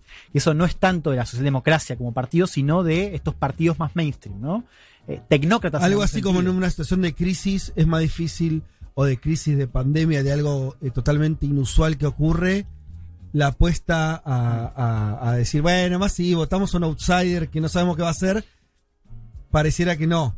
Sí, bueno, y también hay, exacto, ¿no? Y, y fíjate también la cuestión de la inseguridad, que es un tema que nosotros venimos tratando mucho. Eh, lo que ha pasado, según varias investigaciones en el marco de la, de la pandemia, es como la inseguridad económica, la inseguridad sanitaria, la inseguridad climática, si sumamos a lo que pasa en Ujú. términos de agenda verde, bueno, empieza a protagonizar la agenda en detrimento de otras agendas como, o de otros temas, como la inseguridad migratoria, que fue clave para el ascenso de la derecha que marcó también este ciclo que veníamos mostrando antes, ¿no? Pero Cuando ya la, la- la cuestión migratoria no es protagonista, bueno, ahí efectivamente en los otros temas la socialdemocracia tiene otra cosa para ofrecer. Y eso me parece que es parte de este resurgimiento o de esta vuelta al poder que eh, estamos viendo. Ahora, la pandemia también generó un efecto significativo y es lo que para mí también es una clave de este ascenso, que es lo que pasa en la derecha. ¿no? De hecho, lo que, lo que vemos es que cuando la agenda está dominada por la cuestión de seguridad, es más fácil mantener un bloque de derecha. Entonces la derecha tradicional puede sacar Claro. menos votos, la ultraderecha sube, pero los bloques se mantienen, entonces siguen en el poder. ¿Qué pasa con la pandemia? Bueno, si, si, si la derecha eh, más radical cae, ya ahí pierde apoyo. Pero además, lo que pasa dentro de la derecha es que hay una crisis dentro de las bases, que se alejan radicalmente los moderados, si querés, que tienen una visión más cercana quizás a la socialdemocracia en términos de medidas, de vacunación, y quedan muy por debajo, muy, muy lejos los otros, las bases más radicales, ¿no? Que están en contra de los pasaportes de vacunación, las restricciones. O sea, dentro de la derecha se pierde la unidad cuando el tema de la pandemia pone sobre la agenda otras cuestiones. Porque habría que decir una cosa, solamente que, que es que la pandemia, y esto tal vez sea una de las pocas cosas que impacta parecido, que en todo lado demostró, o sea, es muy difícil tener un discurso anti salud pública después de la pandemia, por decir un caso. Exacto. Y cuando digo difícil es de lunático, ¿no? Empezás a tratar a la gente de lunática. Mm. Eh, de hecho, incluso fíjate lo de Milei y eso, las expresiones más muy pedorras que tenemos acá. eh, cuando los pinchás en, en cuestiones concretas, o se desvarían a ser antivacunas, ponele, o no tienen un discurso para con eso. Porque es muy difícil decir, la verdad que no hay que tener hospitales públicos. ¿En serio me estás diciendo? Claro. ¿Hoy vas a decir eso? Bueno, ¿No? en ese marco entonces la socialdemocracia tiene, por supuesto, Sí. otra Claro. otro lugar que no tenía cuando el tema era seguridad migrante, Claro, ¿no? Ahí sí, es, sí, mucho más incómodo. Total. Entonces, la clave sería, para una segunda clave para entender, digo, creo que lo que estamos viendo un poco lo decía Martínez, si estamos presenciando una crisis de los partidos tradicionales, a lo que digo es el paraguas para entender esto, creo que hoy tenemos que poner la lupa no tanto ya en la crisis, en cómo impacta esa crisis en la socialdemocracia, sino más bien en la centro derecha. De hecho, si el partido de Merkel pierde hoy el poder, Eso, perdón, ¿tenemos Sí. algún dato de eso? Eso- bueno, eso- fíjate, acá los tengo, claro. Ah, de, Sí. de ahora, Sí. en vivo. Ok. Si hoy pierde el partido de Merkel y tomamos Europa sacando los partidos, los eh, países de Europa del Este, solo va a quedar un solo gobierno de centro derecha eh, en el oeste, digamos, que es eh, Au- Austria. Ajá. De hecho, si uno mira a nivel europeo, o sea, el Partido Popular Europeo, que es el partido que nuclea a la, es la familia centro derecha, es el partido que más cayó en los últimos 20 años. Cayó más que la socialdemocracia. O sea, si uno mira a nivel europeo, los partidos que más cayeron fueron la centro derecha. Si uno mira en el lente europeo. Eh, y eso me parece que marca un poco también eh, este. si, si la derecha pierde votos en general y la socialdemocracia no tiene que ganar mucho más, tenemos que poner el, el eje en los otros partidos que, que encuentra como socio. ¿no? Lo cual en Europa es hablar sobre todo de verdes y de liberales. Claro. Es decir, la derecha pierde y la izquierda encuentra otros socios que están subiendo y que son más naturales en las alianzas. Un día hay que explicar un poco los liberales, porque son unos bichos raros, ¿no? Sí. Porque sería algo así como que ahí se vuelven a juntar los liberales económicos con los liberales políticos. Y a los verdes también igual, ¿no? Es interesante. Sí, ahí hay, mu- hay distancia, exacto. ¿no? Bueno, lo que pasó en la elección europea de 2019 fue que la tendencia fue bajaron los tradicionales, subieron la extrema derecha, los verdes y los liberales. Claro. Los liberales vos tenés eh, casos como el de Alemania ahora, que, es- que se está posicionando más para la izquierda, o el caso de Macron se Sí. integra dentro de los Pero liberales. por eso, Macron es un tipo que tiene una agenda liberal. Cuando digo liberal me refiero de derecha en términos económicos, bastante neoliberal, si querés. Sí. Pero que, a diferencia de lo que pasa con otros neoliberales que son conservadores en términos Sí. sociales, y Sociales, derechos claro. individuales, Macron no. Te, u- te une, ¿no? El Claro. macrismo que quería ser liberal en todo, se, supuesto- terminó siendo la clásica, de derecha en términos económicos y conservador en términos eh, de, de- de Claro. sociales. Y ahora el contexto tiene que ver, porque si vos estás viendo un clima donde se revaloriza la cuestión del Estado, donde la crisis climática entra en primer plano, Sí, y donde además tenés sí. fracturas en, en la derecha, que tenés un grupo de loquitos que quieren... Claro. Ahí también el péndulo, digo, para partidos liberales que antes podían ir más a la derecha, bueno, ahora de repente empieza a ser, se, se pone en valor la idea de gobernar junto a la socialdemocracia, ¿no? Creo que eso es una clave importante, como en la fragmentación, la socialdemocracia, a diferencia de la, de la derecha tradicional, encuentra aliados para volver al gobierno en coaliciones amplias. ¿Qué pasa en Alemania hoy entonces? No entendí. ¿Cómo? Teníamos datos hoy de Alemania. Tenemos ¿no? boca de urna Ah, donde ¿y qué pasa? tenemos 25, o sea, tenemos palo a palo la, la socialdemocracia con la centro derecha, El partido de Merkel con, la social- con el histórico partido. Claro, de- 25 de- puntos cada uno. Lo que implicaría una suba de la socialdemocracia y, y un una caída histórica, un descenso exacto, una caída del partido de histórica, Merkel, el, ¿no? el peor resultado desde la posguerra de la centro derecha, Ahí empatados, pero las terceras fuerzas. 15 puntos los verdes, Ah, bueno. Definitorio ya eso. 15 puntos los verdes, 10 puntos los liberales.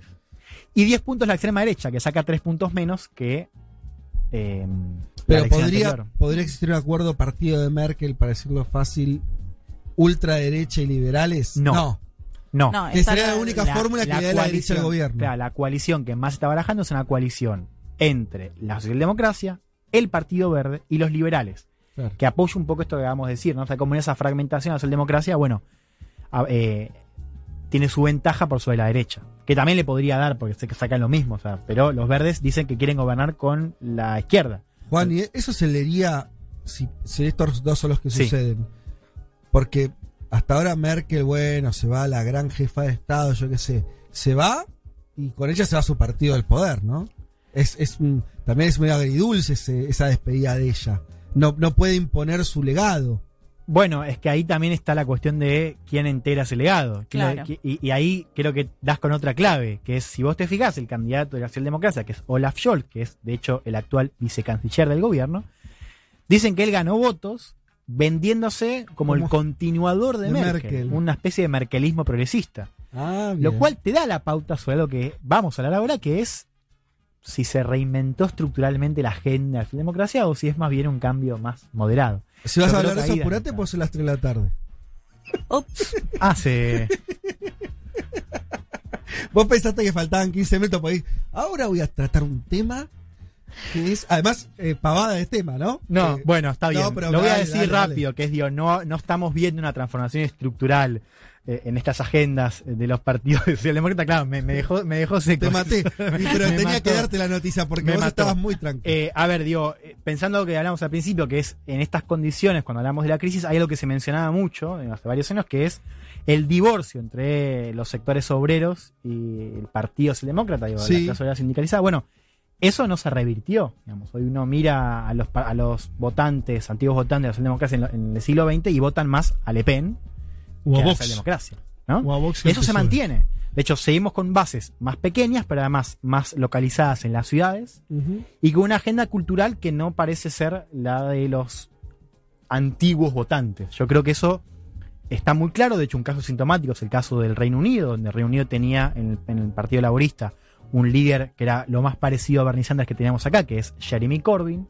Y Corbyn no le fue bien en la elección y ahora tenemos de vuelta un tipo que, bueno, Un Tony Blairista. Sí, claro. Bueno, ahí está también la discusión. O sea, no estamos viendo la misma socialdemocracia de la tercera vía, pero tampoco estamos viendo una cuestión muy radical, ¿no? Sí. O sea, un, un- no se está enterrado, no está enterrado de, de- del todo, ¿no? Eh, ese, ese legado. Y hay que hablar también, y esto ya lo cierro, digo, me parece que lo que contribuye a que no estamos viendo la misma línea que veíamos con Tony Blair es que hoy ya el clima de austeridad que tuvimos en Europa por mucho tiempo no está más. Mm. Y eso también tiene un fuerte correlato con lo que vemos en Estados Unidos, con Joe Biden presidente y de esta idea de, bueno, revalorizar el rol del Estado, volver a subir los impuestos. ¿no? Yo creo que eso también es parte o marca este nuevo clima donde la socialdemocracia, bueno, vuelve también eh, al poder. Escuchemos el último audio, vamos al tercero, que son los desafíos a futuro Dale. de la socialdemocracia en palabras de Martín Shapiro. Hacia adelante lo que se abre para estas socialdemocracias es una oportunidad. Llegar desde una posición de relativa debilidad, llegar con mayorías precarias, con eh, problemas evidentes, pero con una percepción generalizada de que el sistema no está funcionando, quizás signifique algunas aperturas para pensar cosas diferentes respecto de lo que fueron las experiencias de la tercera vía en los 90 y en los países escandinavos en los primeros 2000, eh, que me parece que podrían mostrar un camino de eh, igualización de la sociedad, que podrían mostrar un camino en el que eh, el Estado recupera algunos roles protagónicos que alimentaron etapas de crecimiento con distribución del ingreso. Creo que eso está abierto y lo vemos en los Estados Unidos y a su vez también vemos algunas cuestiones de los programas opositores, de los programas de la derecha que también eh, se integran de una manera u otra a los programas socialdemócratas. Pienso en cierto nacionalismo económico que reemplaza al globalismo de hace 15 o 20 o 25 años y pienso también en una agenda migratoria que es forzosamente mucho más dura que la de gobiernos socialdemócratas anteriores. Creo que eso lo vemos en Dinamarca, pero también lo vemos hoy en los Estados Unidos. Bueno, ahí ya te mencionaba el caso de Dinamarca, ¿no? Un caso sintomático de un partido que vuelve al poder, pero con la agenda migratoria de la ultraderecha. ¿no? Entonces, eso también tenemos que ver. Y bueno, también Claro. decía la cuestión del nacionalismo económico, la cuestión de la soberanía. Bueno, eso también se integra a estas nuevas plataformas. Y bueno, la idea de oportunidad, ¿no? O sea, estamos viendo un nuevo ciclo, quizás. eh, Eso que dice Yapi. Una de- socialdemocracia pragmática, podríamos decir, ¿no? En términos Sí, de. pero ¿sabes lo que me interesó? Me tomo este segundo y a ver, Elman, ¿qué te parece? Porque Sí. vos, vos me dijiste rápido, me dijiste, mira, el tema es que sigue fracturado. La socialdemocracia con sus bases obreras históricas que te votan más un por derecha tal vez que eh, a los candidatos que eran sus candidatos en- durante el siglo XX. Y Shapiro dice, ojo, que la oportunidad que tiene la, la socialdemocracia es nacionalismo económico y menos progresismo cultural con el tema de inmigración, por lo menos como, como Sí. para decirlo rápido. Pero te junta de vuelta las dos cosas que Hmm. serían parte de esa fractura. No sé si se entiende el problema ahí. Sí, el nacionalismo económico yo creo que tiene más que ver con estas cuestiones, ¿no? De tema de origen de capitales, ¿no? Cuestión geopolítica, pensando también en la cuestión de China, ¿no? Digo, Sí. Más que una cuestión de, o sea, volver a- al nacionalismo económico entendido como digo el Estado en el centro. Pues ya decía también en el primer audio, no estamos viendo una revalorización de las empresas públicas, Mm. no en ese sentido. No hay expropiaciones, no hay, no hay Claro, ¿no? tienen tanto que ver con eso, sino más, más que ver con la cuestión del origen de los capitales, ¿no? Con esta disputa Sí. entre Estados Unidos y China y el rol de Europa, ¿no? Pero sí, efectivamente Y tenemos pero- una... Claro, pero digo, el- el- ah, me parece que se confluyen que el, el problema es el mismo, que es cómo hacemos para re- rearmar un proyecto nacional. Sí. Nacional en un sentido no, no, no, no xenófobo, pero, digo, Mm. pero meramente, eh, pero con algún criterio de que impacte, que, que, que conmueva a la gente. Digo, que algo- Total, ¿no? Bueno, entonces ahí lo cierro con una pregunta. Si es, si vamos a ver, digo, además de hacer democracia que vuelve a gobernar en coalición, ¿qué va a pasar con esos votantes que se fueron de hacer democracia, votantes que integraban las bases en el siglo XX, si ahora van a regresar? O O, no. si la democracia va a seguir gobernando, pero una base más chica, menos obrera, más cosmopolita. Creo que eso también Exacto. es una buena pregunta para seguir. Bueno, che, nos pasamos un poquito, pero no tanto. Me parece que estamos dentro. ¿no? ¿Qué- Me qué- mató, me mató cuando me dijiste eso. Giré así.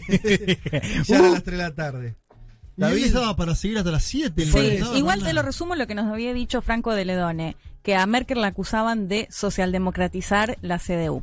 Bueno, parece que tal vez lo logró. O no. O sé. no, al revés. Sí, ¿no? más- Lo logró. Al revés. La logró, pero pasó, pasó a los socialdemócratas Exacto, posta. Exacto, bueno. Se fue. Ahí va. sí.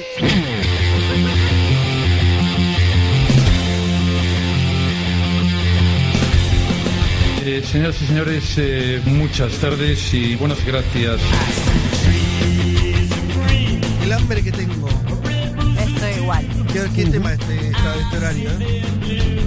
Tiene que jugar algún cángel, amigo. si no, no podemos más. Ah, bueno, no sé. Sí, sí. Tenemos que armarlo. ¿Vos querés comer mientras el programa? ¿Sabés cómo no, no va a Obvio, salir? así una cosita. tac. bueno,